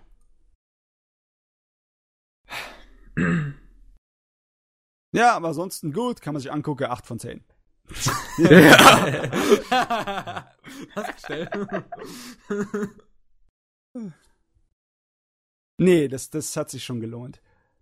Ja. Ich, ich bin auch stolz auf dein Soundsystem, Matze. Das hat auch gut funktioniert. Ich meine, das Sounddesign in dem Film ist halt echt wichtig, wie ich finde. Und ja. äh, das, das, das hat einfach, es, es hat auch da wieder gewirkt. Ja. Also ich, ich hatte es ja beim ersten Mal im Kino gewirkt, äh, geschaut, da wirkt es wahrscheinlich einfach immer noch am besten, wenn dann zum Beispiel die, Szene kommt, wo, wo ich sag mal, er halt stürzt, um es mal jetzt so spoilerfrei wie möglich erstmal zu sagen, und man dann einfach nur die ganze Zeit diesen Bass hat. Dann, ich, ich habe ich, ich hab auf dieser Couch gesessen und richtig gemerkt einfach nur die ganze Zeit, wie dieser Bass da ist. Ich, ja. ich habe auch im Kino auf dem Stuhl halt gesessen man, man spürt die ganze Zeit so diese, diesen, diesen Bass und der gibt einem so, so, gerade in dieser Szene ist ja wichtig, dass er einem so ein bisschen eine, eine sehr, sehr beunruhigende Stimmung gibt. Hm. Du, ähm, ich muss dazu sagen, so wie wir das angeguckt haben, war ja kein echtes Surround. Mit einem echten Surround-System ist es definitiv wahrscheinlich noch ein Stück besser. Hm. Weil wenn ich mit meinem System hätte den Surround hätte versucht zu, auszugeben, wird sich wahrscheinlich um einiges flacher und weniger wuchtig und ja weniger körperhaft angefühlt. Das ist halt schade, wenn du nur eine alte Dolby Pro Logic Anlage hast aber hey, mit, äh, mit Stereo geht's auch. Ne? Das war jetzt Stereo. Das hat gereicht, oder? Ja. ja. Das hat gewirkt. Also ich muss, das ist eigentlich zu allen, wo ihr zuschauen sollten, sich überlegen, den Film anzuschauen. Macht es. Tut es. Also. Wenn man auch vor allem die Möglichkeit hat, den irgendwie halt einfach auf einer Leinwand zu sehen, auf dem Kino ja. irgendwo oder irgend sowas halt mit einem fetten, mit, mit halt einem entsprechenden Soundsystem auch, weil das Sounddesign, wie gesagt, in meinen Augen einfach verdammt wichtig ist in diesem Film. Ja. Dann, ich denke mal, das Soundsystem ist wichtiger als die Leinwand. Ich denke mal, das kannst du auch zu Hause auf deinem kleinen Fernseher gucken, solange du dicke Boxen hast. Ja. Und ist, ja. Ich muss halt eben dazu sagen, ich bin hier insgesamt 120 Kilometer hin und wieder zurückgefahren. oh, obwohl ich nur Starcraft kannte, oder das auch nur durch Twitter und DS, damals von dem damaligen da Anime Slam. Und obwohl ich nichts über den Film wusste. Ich muss sagen, abgesehen vom Abend, der sowieso nochmal extrem klasse war. Wir hatten Spaß, hat, ja. Hat allein schon der Film, hat eigentlich gereicht, um das alles wert, ja, werden zu lassen. okay, so viel das, Lob. Das, das erfreut mich halt auch sowas zu hören, einfach weil es wirklich mein absoluter Lieblingsfilm ja. ist. Ja, ich, ich glaube, ich kann nicht so sehr davon reden, was das für, für ein Liebling für mich ist. Ich weiß nicht, ob ich Leuten zwingen würde, den Film zu gucken. Wenn sie sagen so, ich kann mit Drama überhaupt nichts anfangen, glaube ich, würde ich ihn auch mhm. ihnen nicht aufdrücken. Aber irgendjemand, der Drama vertragen kann, der kann auch diesen Film vertragen. Definitiv. Also ich muss dazu sagen, mein Lieblingsfilm an sich ist Forrest Gump. Oh, okay. Deswegen bin ich mit Drama so ein bisschen. Oh, okay. Okay, Forrest Gump. das ist natürlich, wer Forrest Gump mag, der kann sich den Film sofort reinziehen. ja, das stimmt, ja. Ich bin immer noch gespannt auf Your Name, wo mir das gerade wieder einfällt, so. Mm. Ich meine, so als großer Makoto Shinkai-Fan, ähm, und, und, und jetzt, jetzt, dann kam halt einfach diese, diese, dieser Clash der Titanen einfach im, im Jahre 2016 mit The Silent Voice und, und Your Name. Und ich bin einfach gespannt, ob in, inwiefern Your Name mich dann beeindrucken wird. Ob der wirklich besser sein wird oder, oder ob, ob er halt einfach irgendwie schlechter wird oder ob ich ihn einfach nur schlechter finden werde, weil ich vorher A Silent Voice gesehen habe, aber wenn ich eine andere Reihenfolge geguckt hätte, es anders wirken würde. Ich ich bin gespannt, wirklich, was, was dieser Film kann. Mm. Name.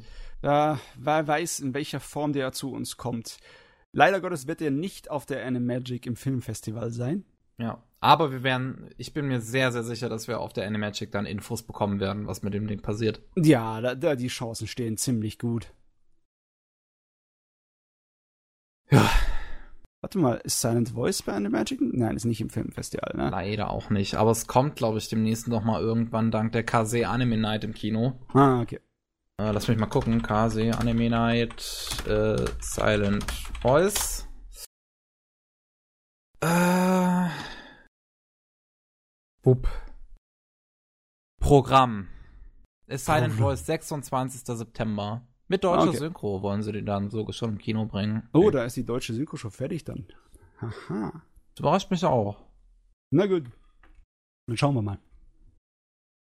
Also ich glaube auch, dass äh, äh, ähm, Kase das tatsächlich bei Silent Wars mit der deutschen Synchro hinkriegen wird, weil normalerweise Filme können die. Man hört mich ja immer über Kase schimpfen, wenn es um Serien geht, aber Filme können die.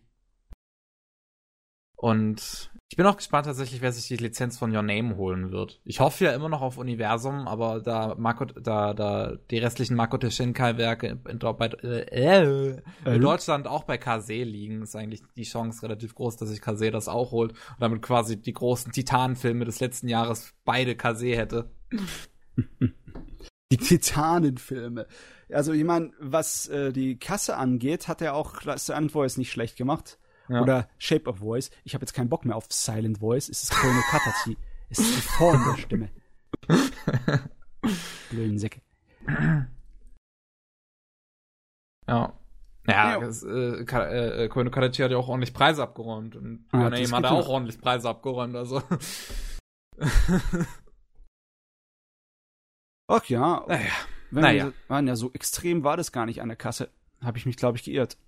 Aber es hat mehr eingespielt, als es gekostet hat, denke ich. Das schaffen das die gut. Japaner immer. Das ist gut. Das ist gut. Gut, so. das wäre das. Ja, haben wir, glaube ich, genug drüber geredet. Oder? Nun, Dann bleiben jetzt nur noch die News, oder? Meine sehr verehrten Damen, Herren? Damit meine ich euch zwei. Ja. Ähm, in den letzten paar Wochen sind ein paar Leute ein bisschen durchgedreht. What? Aber nicht so schrecklich. Ich meine, die Ideen sind eigentlich ganz nett. Okay, ähm, was, sollen wir gleich von Anfang, ich glaube, wir sollten gleich von Anfang an damit anfangen. Mit den Plänen, eine Realfilm, Real-TV-Variante oh von One Piece zu produzieren ja. in Hollywood. Ja. Und zwar eine, von demselben Studio, das auch die Cowboy Bebop Real-TV-Serie am Produzieren ist. Ja, jetzt kommen die ganzen, die, die ganzen Anime äh, jetzt hätte ich schon wieder bei einer Titanen gesagt, aber Gott, meine Güte, sag es jetzt einfach, ich bin müde, mir fallen keine anderen Wörter mehr ein. Jetzt kommen die ganzen Anime Titanen auch in die USA mit, mit irgendwelchen Live-Action-Optionen. Irgendwann kriegen wir die Sword Art Online Live-Action-Serie. Ich meine, angekündigt wurde sie ja schon. Ja. Äh, Cowboy Bebop und jetzt auch noch One Piece, wie auch immer die One Piece in Live-Action umsetzen wollen. Ja, die haben gleich gesagt, das Budget ist jenseits von allen Live-Action-Serien, die wir bisher hatten. Ba, ba, ba, ba. Aber es ist du, One Piece. du, ganz ehrlich, da das alles noch offiziell in Planung und Entwicklung ist, habe ich noch meine Zweifel, ob wir alles davon sehen. Oder ob wir überhaupt davon was sehen. Also, ich habe ja, noch meine Zweifel. Mal sehen, ne? ich meine, ich weiß auch gar nicht, ob ich das gut finden würde, eine One Piece Real Fernsehserie. Ich wüsste halt auch nicht, was das sollte oder überhaupt ja, werden wollen würde, weil ich meine, wie, wie, wie, willst du mit einem Budget von einer Live-Action-Serie diese, diese Knetarme zum Beispiel gut aussehen lassen, wenn das nicht mal in den Fantastic Four-Filmen gut aussah? Es wird wahrscheinlich dann so aussehen wie in den Fantastic Four-Filmen. Sogar noch schlechter, als weniger Budget haben wird als diese Fantastic Four Filme. Oh Mann. Ja, das ist, ähm, eigentlich hatte ich jetzt gehofft, dass wir richtig drauf scheißen auf Hollywood, aber irgendwie lässt das einem so ein kleines bisschen. Äh, lässt einem einfach nur traurig werden. Ja. es ist ein bisschen peinlich und ein bisschen traurig. Und irgendwo schwimmt so ein kleines bisschen auch mobile Neugier. Ich würde echt mal gern sehen, was für ein Scheiß sie da produzieren, wie das am Ende aussieht. Ja, was, das denke ich mir auch. Ja. Äh, in der ähnlichen Hinsicht haben wir noch was anderes und zwar der Regisseur von diesem jetzt recht heiß begehrten S-Remake von Stephen King, ne? Das It. Hm. Der soll angeblich auch ein Anime-Realfilm-Projekt entwickeln für Robotech. Für Robotech ist der Zusammenschnitt von mehreren japanischen Serien, unter anderem auch Makros. Also im Sinne von wegen Realfilm-Makros. Das stelle ich mir vor, ist zumindest möglich, weil Makros ist eigentlich im Endeffekt Idol, Singer und Top Gun im Weltall. Ne? Also das ist ja. definitiv möglich. Top Gun gegen Aliens mit Idols. Ja, das geht. Seltsam ist es trotzdem. Seltsam ist es immer noch. ja. Äh. Okay ja, da ist die Reaktion auch nicht so. Ich glaube, äh, ihr habt schon zu viel Schreckliches auf der Welt gesehen und regt euch gar nicht mehr auf über sowas. Wenn man den Super Mario Brothers Movie gesehen hat, regt was sich über dich auf. Oder den Dragon Ball Kinofilm. Uh, der war gut. Der Dragon Ball Kinofilm war herrlich. Den kann ich mich schon gar nicht mehr erinnern, also. Ja, dein Hirn verdrängt sowas aus Schutzmechanismus. so ist das. So. Dann kommen wir mal zu eher anime-artigen Anime-Nachrichten. Ähm, ja, bla bla bla. Oh ja, Seven Deadly Sins bekommt ja eine, eine neue Staffel im 2018, ne, am Anfang. Der Staffel soll auch dann bald ein Film folgen im nächsten Sommer. Das also ist ein Recap-Film, ne? Ich weiß nicht, ob es ein Recap-Film ist. Äh, die, das ist jetzt äh, was anderes anscheinend, was sie da angekündigt haben. Der kommt, nachdem die neue Staffel reingesteckt wurde. Und ich weiß nicht, ob es da, äh, würde eigentlich noch keinen Sinn machen, ein Recap reinzuhauen, nachdem man eine neue Story hingebaut hat. Dann die alte hm. Story ein halbes Jahr danach recappen? Das ist was anderes, was sie da machen wollen. Das ist ein anderes Projekt. Auf jeden Fall macht es mich glücklich, weil das ist so ein Ding, wo ich einfach den Manga nie mich dazu bringen kann zu lesen und eher auf neue Anime-Kram warte. Ich kann dazu sagen, ich kenne mindestens eine Person, die sich extrem darüber freuen würde, dieses Englisch zu hören. Und der wäre? Nennt sich Zombie Panda. Okay. Und ist hm. eher auf Twitter bekannt. Äh, ja, solange er ein Fan ist. Für alle Fans ist das Sie. wahrscheinlich gute Nachrichten. Äh, von was bin ich denn ein Fan? Ich bin kein unbedingter Fan von Fairy Tail, aber da der Fairy Tail Manga jetzt zu Ende ist, bekommt der Fairy Tail Anime noch eine letzte Staffel. Ja. Um das Ende des Mangas zu beschränken. Die kommt auch in 2018. Das ist jetzt auch sicher, dass die kommt. Bye, bye, Fairy Tail. Kommt wenigstens mal zu einem Ende. Ja. ja. Und wir kriegen noch mehr tolle Soundtracks. Ja. Das einzige Gute an Fairy Tail. Fairy Tail, Fairy Tail. Ach, ich weiß nicht. Einige Leute haben so richtig die Schnauze voll von Fairy Tail. So wie ich diesen Änderungen habe. Ich hatte nach sechs Folgen schon die Schnauze voll. Danke. Hörst du das? Was? Ich glaube, der Mob ist losgelaufen. der Motorradmob. Die Gang. Ja, jetzt kommt einer mit den Fackeln und Mistkabeln und zünden gleich mein Haus an. ah, ja. Was gibt's denn noch? Ähm, ein neuer Anime geht in Produktion für Basilisk. Da gab es ja. mal ein TV-Anime zu Basilisk. Das ging um Ninja-Clan, Kläne, die sich gegenseitig bekämpft haben mit ihren Ninja-Taktiken und Techniken. War auch so ein bisschen Romeo und Julia-Angelegenheit reingeschmissen und es war ziemlich brutal und ziemlich heftig, besonders für eine Fernsehserie. Dieser Manga, der war abgeschlossen, wurde aber in Romanform fortgesetzt. Und die bekommt jetzt eine Anime-Serie. Ja, was irgendwie erstaunlich ist. Ja, äh, keine Ahnung warum, aber es sind Ninjas. Ja. Ein Manga aus, dem, Jahr, aus dem Jahre 1958. es ist halt, also was mich jetzt in Japan überhaupt generell letztens verwundert, ist halt irgendwie die, die Fortsetzungen und Remakes und alles mögliche, was halt jetzt angekündigt wird von irgendwelchen Anime, die, die wahrscheinlich keiner gesehen hat. Jetzt, jetzt kommt eine zweite Staffel zu Basilisk. Ich bezweifle, dass die erste Staffel großartig erfolgreich war tatsächlich. Oh, es war in Deutschland recht gut bekannt. 24 Folgen. Ja gut, in Deutschland. ich weiß nicht, wie es in Japan war, weil das, da habe ich noch nicht meine Augen drauf geworfen. Aber es war anscheinend bekannt genug, um aus den Romanen einen neuen Anime zu putzeln. Das ist im Endeffekt genau dasselbe wie mit den Fortsetzungsromanen von Krieg der Sterne. Ne? Die sind nicht unbedingt offiziell, aber stell dir mal vor, so ein Fortsetzungsroman hätte einen neuen Film bekommen. Hier bei Basilisk scheint das zu funktionieren. Ja. Es scheint auch gut genug gewesen zu sein, um eigenen Film zu bekommen dafür. Ja. Ja. 5 Shinobi, Kampf auf Liebe und Tod. Ich meine, worauf ich halt damit noch hinaus wollte, ist jetzt zum Beispiel halt sowas wie das aktuelle, was halt in der aktuellen Season läuft, einfach mit einem Anime mit der Captain Tyler Lizenz. Ja. Wo ich mir halt auch denke, what? Und jetzt kommt halt einfach Basilisk, was wahrscheinlich heutzutage einfach keine Sau mehr kennt mit der zweiten Staffel. Und ich denke mir auch nur noch so, what? Das finde ich gut. Jetzt Ehrlich haben gesagt, wir heute viel besser, als Sachen andauernd weiterzuführen, die jede Sau kennt. Holt euch die kleinen Nischendinger, die eine Neufassung verdient hätten. Ja, ja, jetzt haben wir halt heute noch, noch eine, eine, eine zweite, äh, eine, eine, neue Serie angekündigt bekommen zu Soul Hunter. Genau, Hossein Engi. Was, was wahrscheinlich auch keine Sau einfach erkennt. Und dann denke ich mir halt auch nur noch so, what? Oh, ich habe einiges an Fangruppen gesehen zu Soul Hunter im alten deutschen Internet. Ja, aber doch heute nicht mehr. Ja, und? Das ist genau das Richtige. Jetzt, wo das Ding in die Versenkung verschwunden ist, da lohnt sich wieder dran ja, zu gehen. Da, da, da gräbt man's aus und, und dann überrascht zu sein, wenn es keiner sich anguckt, oder was? Du, es ist besser, als Sachen endlos auszuschlachten, bis keiner mehr jemals wieder was davon sehen möchte. Ja, aber es ergibt einfach keinen Sinn. So, weil, weil einfach die, die Chance, dass es jetzt noch erfolgreich wird, eigentlich so gering ist. Du findest es also schlecht, dass Anime-Produzenten. Ja, ich will halt nicht, dass sie pleite gehen, hä? Ja, aber Risiko auf Sachen, die nicht so der Standard sind, ist für jeden, der nach irgendwie Kreativität sich sehnt, doch absolut klasse. Ja, aber halt nicht, wenn es doch schon was dazu gab.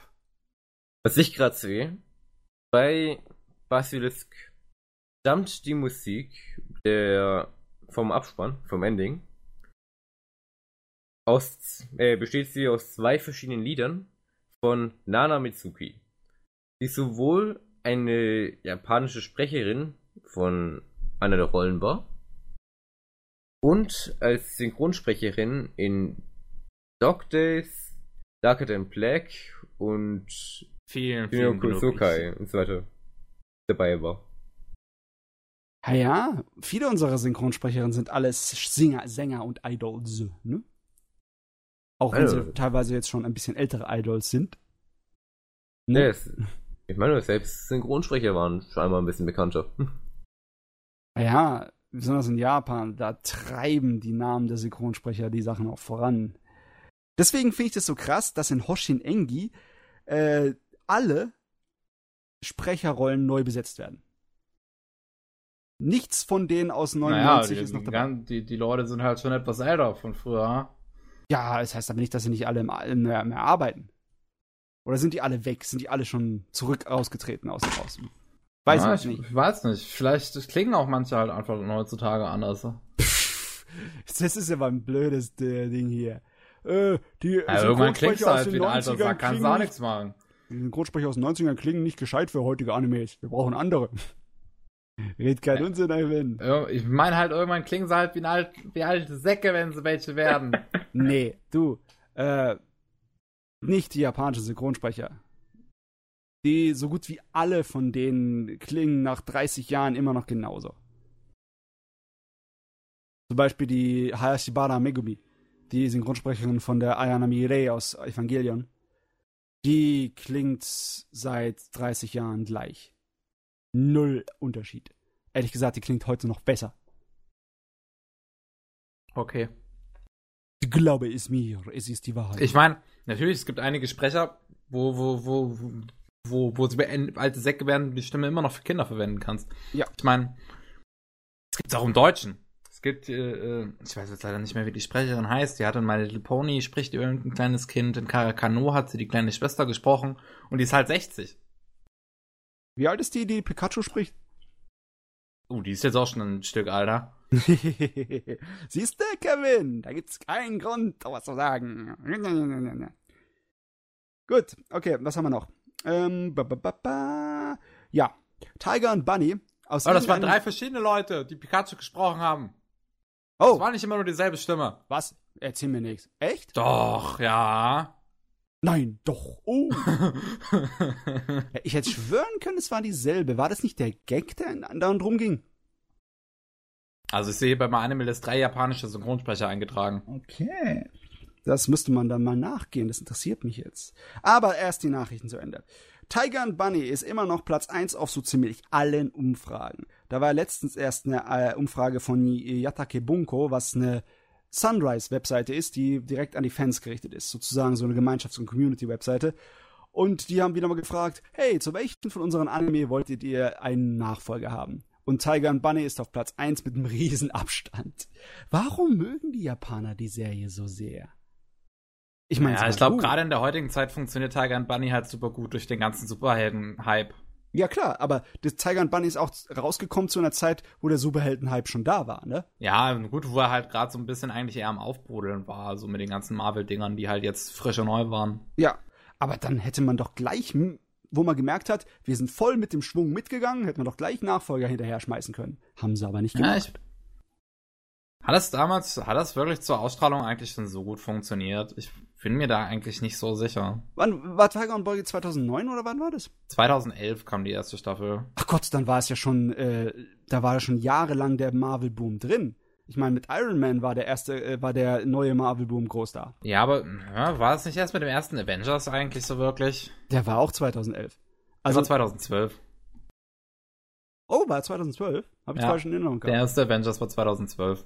Auf jeden Fall die ganze äh, Marvel-Angelegenheit mit den äh, Hintergrundgeschichten, die in den Abspänen drin waren, die waren seit 2008, nee, die waren sogar früher, die waren schon seit beim Dings drin, oder? Beim Hulk. Ja, der erste, ja, dieser, dieser Hulk-Film war der erste, wo den er Disney produziert hatte. Okay, also richtig explodiert ist es bei Dings, bei Avenger. Aber dann hätten ja. sie auch merken können, dass ein Jahr später explodiert der ganze Scheiß ins Riesengroße. Dann hätten sie doch gleich anfangen können mit einem Nachfolger. Dann haben sie es nicht ja. getan. Und jetzt ja, schreit Japan danach.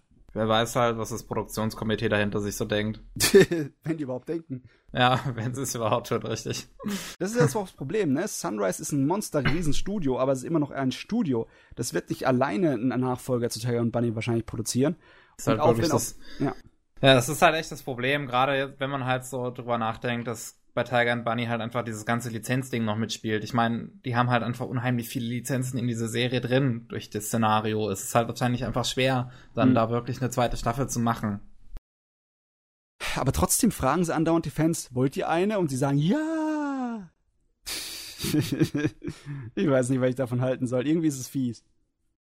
ja. Also, ich habe noch zwei andere Nachrichten, aber ich glaube, die würde ich heute nicht äh, erwähnen.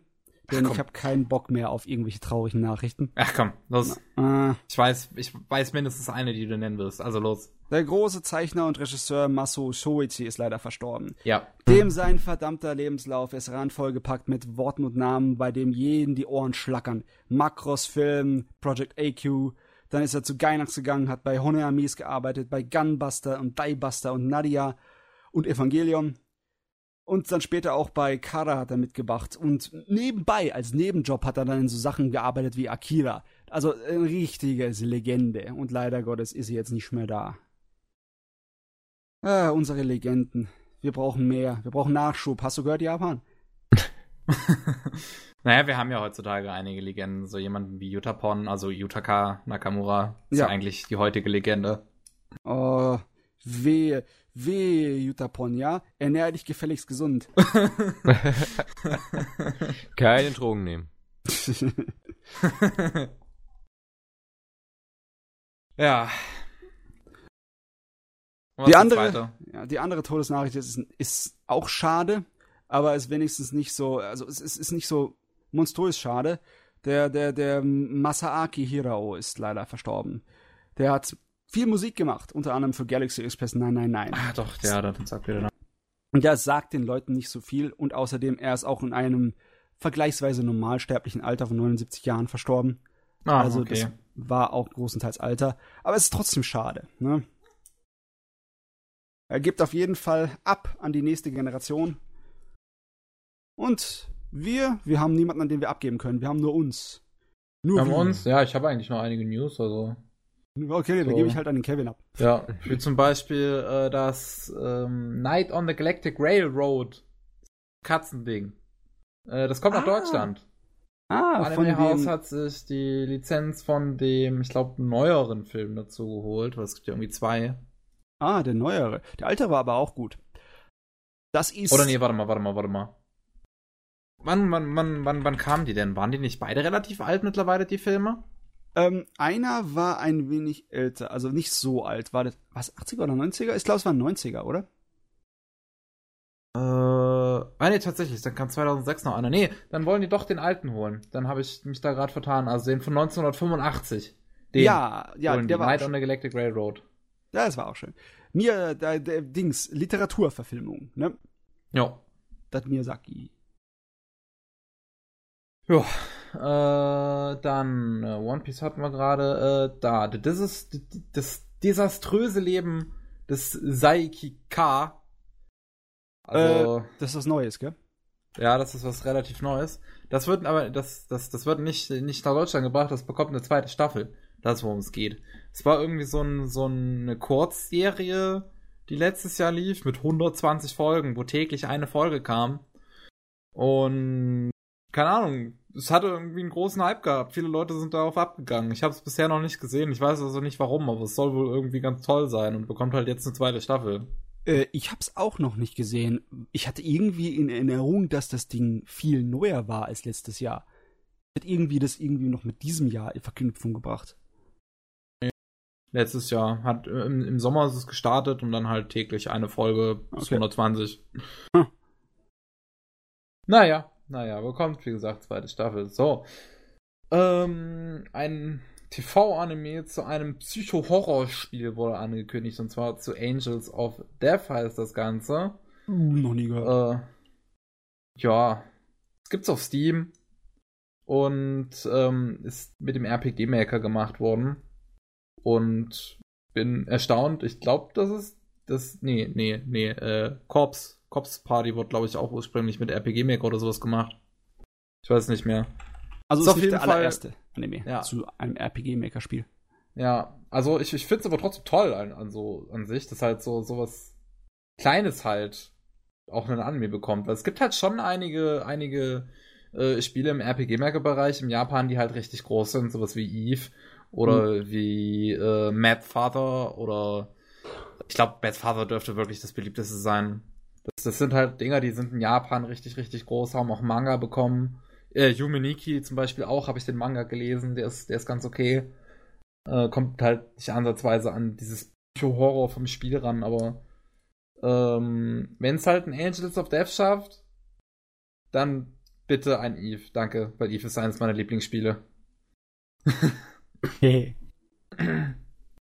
so, ah. Konosuba hat man auch angekündigt. Dann gibt's da irgendwie ein Anime zu einem großen neuen Multimedia-Projekt äh, namens Sora Toomi no Aida In Between Sky and Sea, was halt äh, dann äh, gleichzeitig noch ein Spiel für iOS und Android bekommen wird, wird von TMS Entertainment produziert. TMS? Uh. Ja. Aber so viel scheint da noch nicht so wirklich bekannt zu sein, was es halt sein soll. Hm. Sieht sehr idlemäßig aus auf den ersten Blick. Äh, hat IMDb irgendeinen Käse gebabbelt? Da steht irgendwas vom Datum 6. Mai 2017. Ich meine, da wahrscheinlich... Franchise. Ah nee, 2017 kommt noch irgendein Spiel raus, sehe ich hier. Ah, war das das Spiel Aber nächst, anscheinend? Das nächstes Jahr halt äh, Anime. Hm. Ja, ähm, School Rumble. Oh mein Gott. Bekommt einen Re-Release hierzulande. Oh mein Gott. äh, auf zwei Boxen wird das Ganze veröffentlicht, wo halt ne, eine Box, eine Hälfte, zweite Box, die andere Hälfte. Am 27.10. kommt dann die erste Box raus, die zweite am äh, 24.11. jeweils für 40 Euro. Warum auch nicht, ne?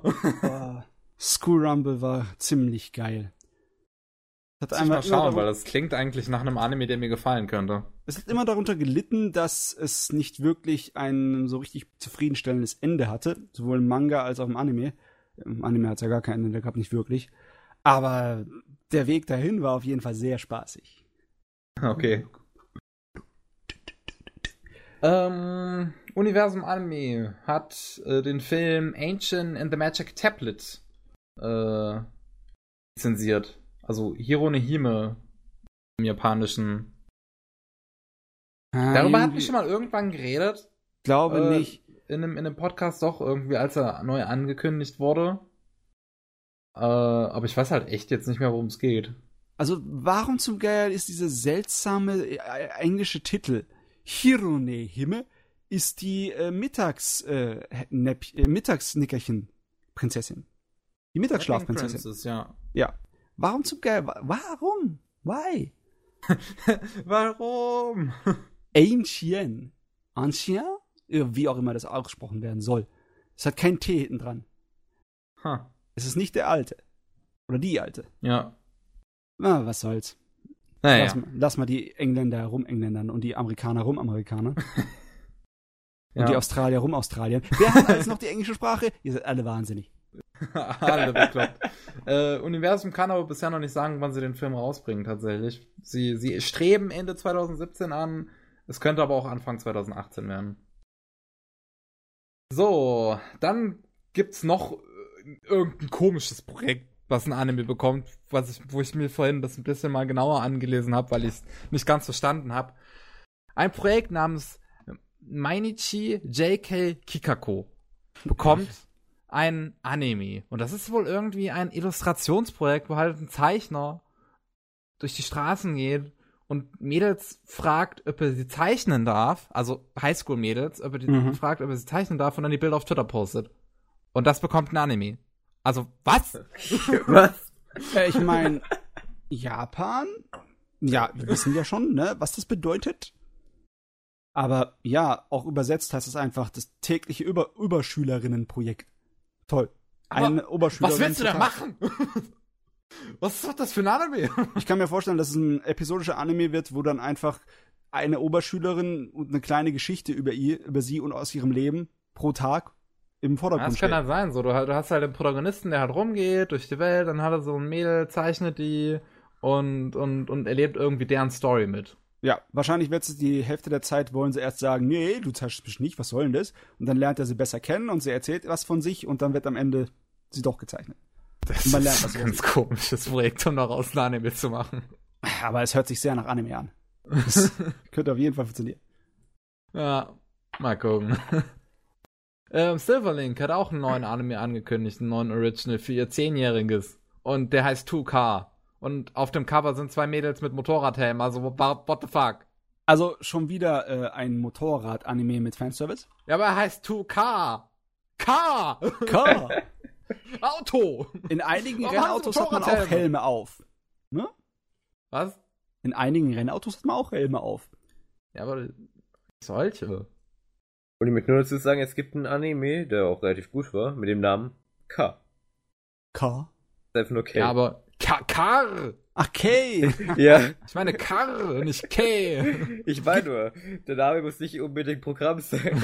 Du, Kevin, du sagst, es sieht komisch aus. Gib mir mal ein Bild davon, weil ich finde es nicht einfach so auf Google. Äh, hier. Das ist halt das einzige Bild, das bisher da ist.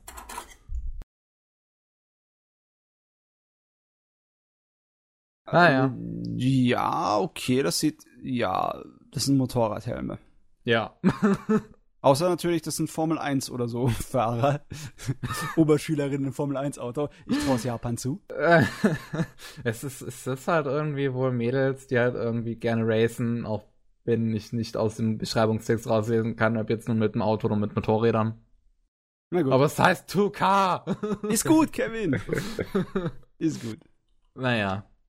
Ähm, was viele erfreut hat, aber eigentlich nicht so überraschend ist, dass Persona 5 äh, 2018 ein Anime bekommt. Ein TV-Anime. Das hatten wir schon mal, glaube ich. Zumindest habe ich das gemeint, gell? Dass ich das schon mal erwähnt hatte. Deswegen habe ich es nicht reingeschrieben. Also es, es, es kam halt, es, es gibt halt schon Persona 5 Anime im, im Sinne von einem Prequel. Also es gibt eine 25-Minuten-Folge. Aber ähm, halt noch keinen richtigen TV-Anime, wie er halt dann nächstes Jahr rauskommen soll, von A1 Pictures produziert, wo dann viele irgendwie wieder drauf abgegangen sind, uh, A1 Pictures, und ich mir nur so denke, Leute, chillt eure Tits, das ist A1 Pictures, die, die sind kein richtiges Animationsstudio, die, die haben kein Inhouse-Team, die vermitteln die Leute nur. Also kann sonst was bei rauskommen. Uh. Und ich meine, die Persona 3 Filme waren ganz in Ordnung. Kevin, wenn du sagst, da kann sonst was bei rauskommen, ist es nicht unbedingt sehr, sehr. Ja, aber man muss halt nicht instant davon ausgehen, dass es schlecht wird, nur weil halt A1 Pictures dasteht. Weil. Ich meine, ich weiß, die machen eine Menge Scheiße, aber es gibt halt auch gutes Zeug von denen. Deswegen, ich finde es einfach scheiße, wenn das Studio so ja, auf, auf ein paar schlechte Dinge, die sie gemacht haben, reduziert. Da gebe ich dir recht, Kevin, voll und ganz. Aber wenn du sagst, man weiß, da kann sonst was bei rauskommen, dann ist es nicht so besonders, ruft nicht das Gefühl von Sicherheit hervor. Ja, man muss halt nicht instant den Teufel beschwören. Das meine ich halt nur damit. Doch, Satanus Akraximus. so, äh, eine recht bekannte Novelle aus Japan bekommt auch noch ein Anime und zwar King's Game. Also Osama Game. Ah, kommt im Oktober ein Davon Anime. Davon habe ich irgendwann mal gehört. Ja, ich habe es auch schon mal gehört. Ich glaube irgendwie wegen dem Live-Action-Film, den es dazu gibt. Es gibt auch einen Manga dazu, den gibt es bei uns auch hierzulande. Äh, ja, ja ich kann mir schon vorstellen, was das ist. Nicht. Weil das Osama Game in Japan ist so ein bekanntes Jugendspiel, ne? Ihr kennt es bestimmt auch, oder? Nein. da, das ist so ein bisschen so Lose ziehen und wer das Los vom King hat, vom König, der darf einen Befehl ausgeben an eine bestimmte Nummer. Der sagt, äh, der weiß nicht, welche Nummer wer ihn hat, weil alle Lose gezogen werden, sondern darf einfach sagen, Nummer zwei, du musst jetzt einen Handstand machen, was ein Scheiß. Logischerweise wird das bei Jugendlichen natürlich gemacht. Nummer zwei, fass deinem Nachbarn an den Hintern. Um so zu sehen, was da Lustiges bei passiert. Ne? Und ich kann es mir jetzt schon vorstellen, dass das irgend so ein Horror-Song-mäßige Angelegenheit wird, wo das Nummer zwei, hakt dir den Arm ab. ja. Okay. Du, ich, kann, ich sehe es jetzt schon kommen, dass es irgendwie ausgeschlachtet wird auf Brutalität und auf Horror ja, und wahrscheinlich. Okay. Besonders, sehr, sehr oh Gott, ja, wenn du mal kurz äh, äh, googelst danach, nach King's Game, dann ja, ja. King's Game. Bilder. Ja, ich sehe jemanden, der sich die Kehle aufschlitzt, also passt. Passt. oh Gott. Schon kein Interesse mehr, sorry.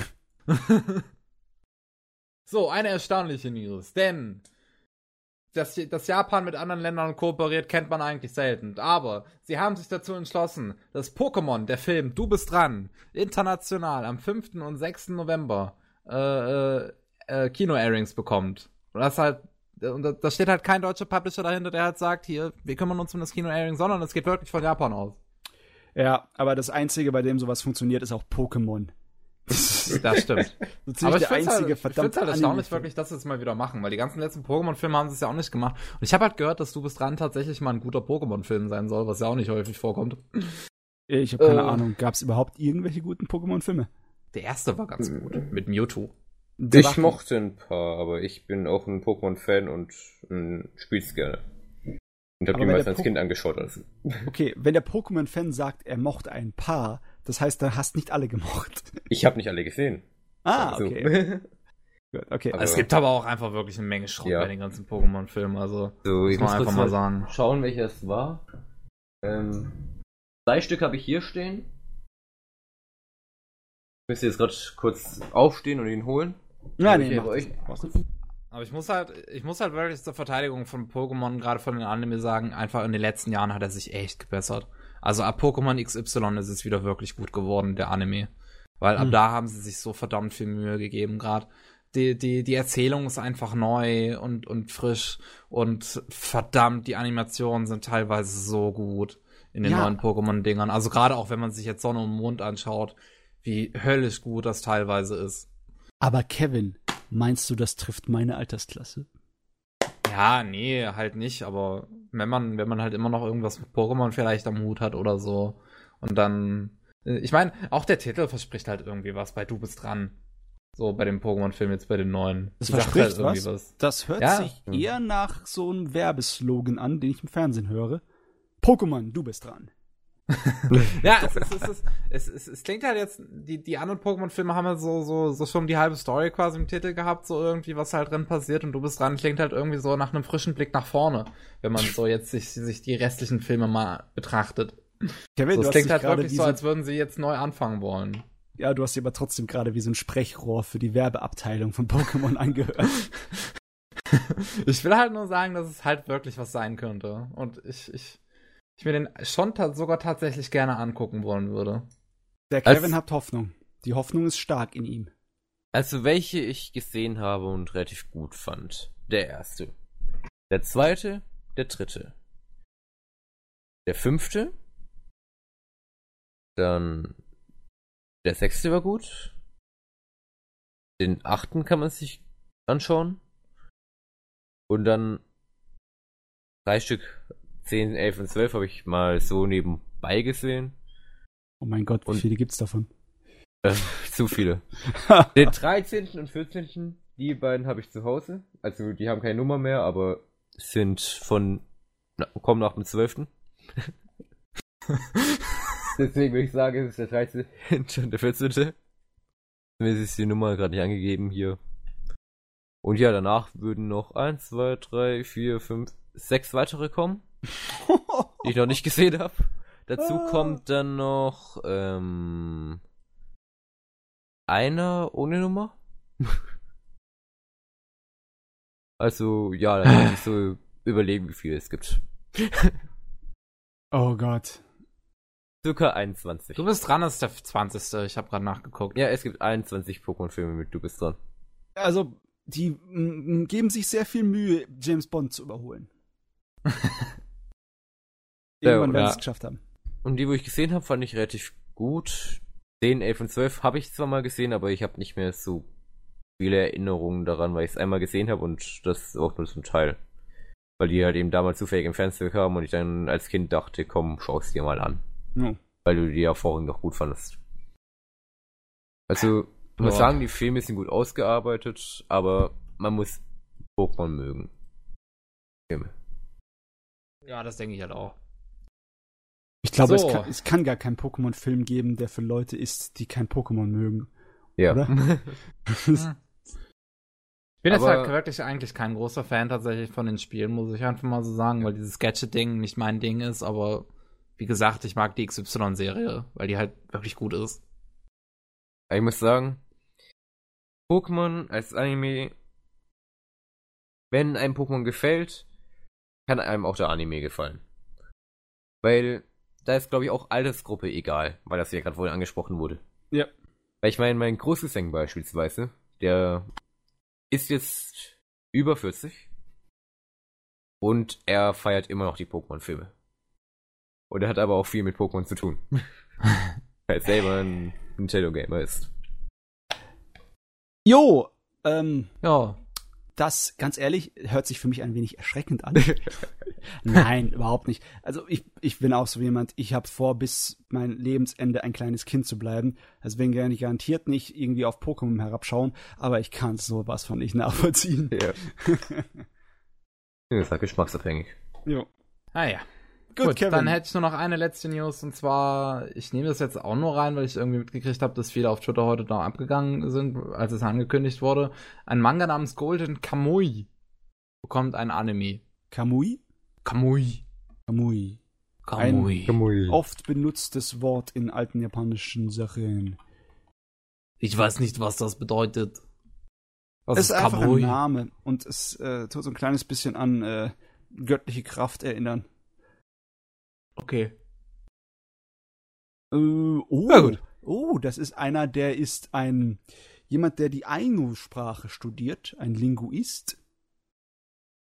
Und die Ainu sind die äh, japanischen äh, Ureinwohner. Und hat das Ding auch was zu tun damit? Es spielt äh, zu, äh, nach dem russisch-japanischen Krieg in Hokkaido. Oh ja, es hat auch was mit äh, den Ainu zu tun. Angeblich um einen Ainu-Goldschatz. Geil, das hört sich nach einem lustigen Abenteuerding an. Darauf hätte ich jetzt Bock, ja. Wahrscheinlich sind deswegen so viele drauf abgegangen heute. Hm. Ja, Gut. gut. Das war auch dann die letzte News, die ich hatte. Yes. Was ich vielleicht noch hätte, Ui. weil ich gerade vorhin gesehen habe, weil ich gerade vorhin gesehen habe auf Twitter, dass Darkev sich ja gefragt hat, ob gerade in der Season irgendwas gehypt wird. Ich hätte hier gerade die Top 5 Airing Anime von My Anime List vor mir. Oh, von meinem Anime. Hä?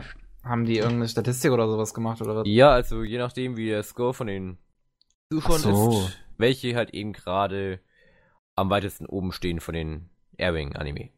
Ja, das kann ich auch ganz einfach nachgucken. Ganz Ja. oben auf Platz 1 Boku no Hero Academia Second Season. Das ist zu erwarten. Ne? Ja. Daran habe ich nicht auch gedacht, als ich den Twitter-Frage gelesen habe. Darf ich mal gleich von Anfang an sagen, dass die Liste ziemlich nutzlos ist? Ja. Ja. Ja, du wirst halt wahrscheinlich auch einfach nur. Ne, warte mal, hä? Weil da sind auf Platz 3 ist etwas, was noch gar nicht draußen ist. Violet Evergarden. Ja.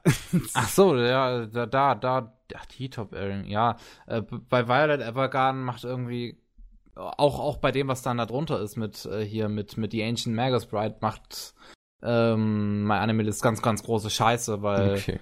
äh, davon lief jeweils die erste Folge beim, bei der Anime Expo. Äh, und deswegen meint jetzt mal Animalist einfach mal, hey, die erste Folge kam am 2. Juli 2017. Da ist es offiziell gestartet. hey, hey, wuh, wuh, aber es stimmt gar nicht. Ich verarsche euch nur alle. Ja. Da kann ich nicht viel dazu sagen. Ich kannte sie nicht. ja. Wusste nichts davon. Du, das war super gut gemeint, aber boah, die, diese, diese Liste kann dir voll diesen falschen Eindruck vermitteln. Ja. Ja. Aber total. Das Einzige, was wirklich stimmt, ist Boku no Hero Academia. Das ist definitiv gerade am Laufen und definitiv eine der beliebtesten.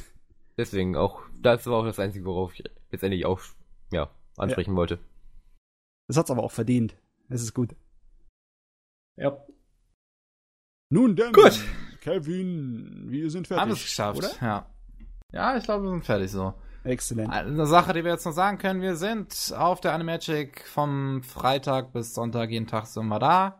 Das könnte ganz lustig werden. Vielleicht sieht man sich ja irgendwo auf der Animagic. Hm, Wir sind Ähm, einfach, ja, einfach, einfach mein Twitter-Profil folgen und, und immer mal gucken. Ich werde es wahrscheinlich immer mal wieder schreiben, wo wir gerade sind. Ja, Also den, die beiden. Den Kevin, den Kevin, den kannst du dir, äh, könnt ihr euch vornehmen, ja? Mal bitte los.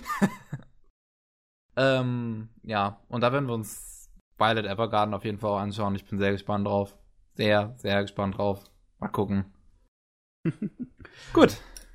Animagic. Das ist wirklich Spaß. Meine erste Convention in Sachen Anime. Oh Gott. Ja, dann war's das jetzt. Mit dem 84. Anime Slam Podcast. Es war schön, dass ihr eingeschaltet habt. Wir sagen alle Tschüss. Bye. Tschüss. Kevin hat keine Energie mehr. Ja, ich bin jetzt sehr fertig. Ich brauche Schlaf. Ich habe einen sehr anstrengenden Tag gestern gehabt und ich habe mich immer noch nicht, glaube ich, ganz erholt. Also, ja. bye. Ja. Jo, danke, dass du dabei warst, Drachi. Ja, ich auch gerne. jo, und tschüss. Tschüss. Ciao.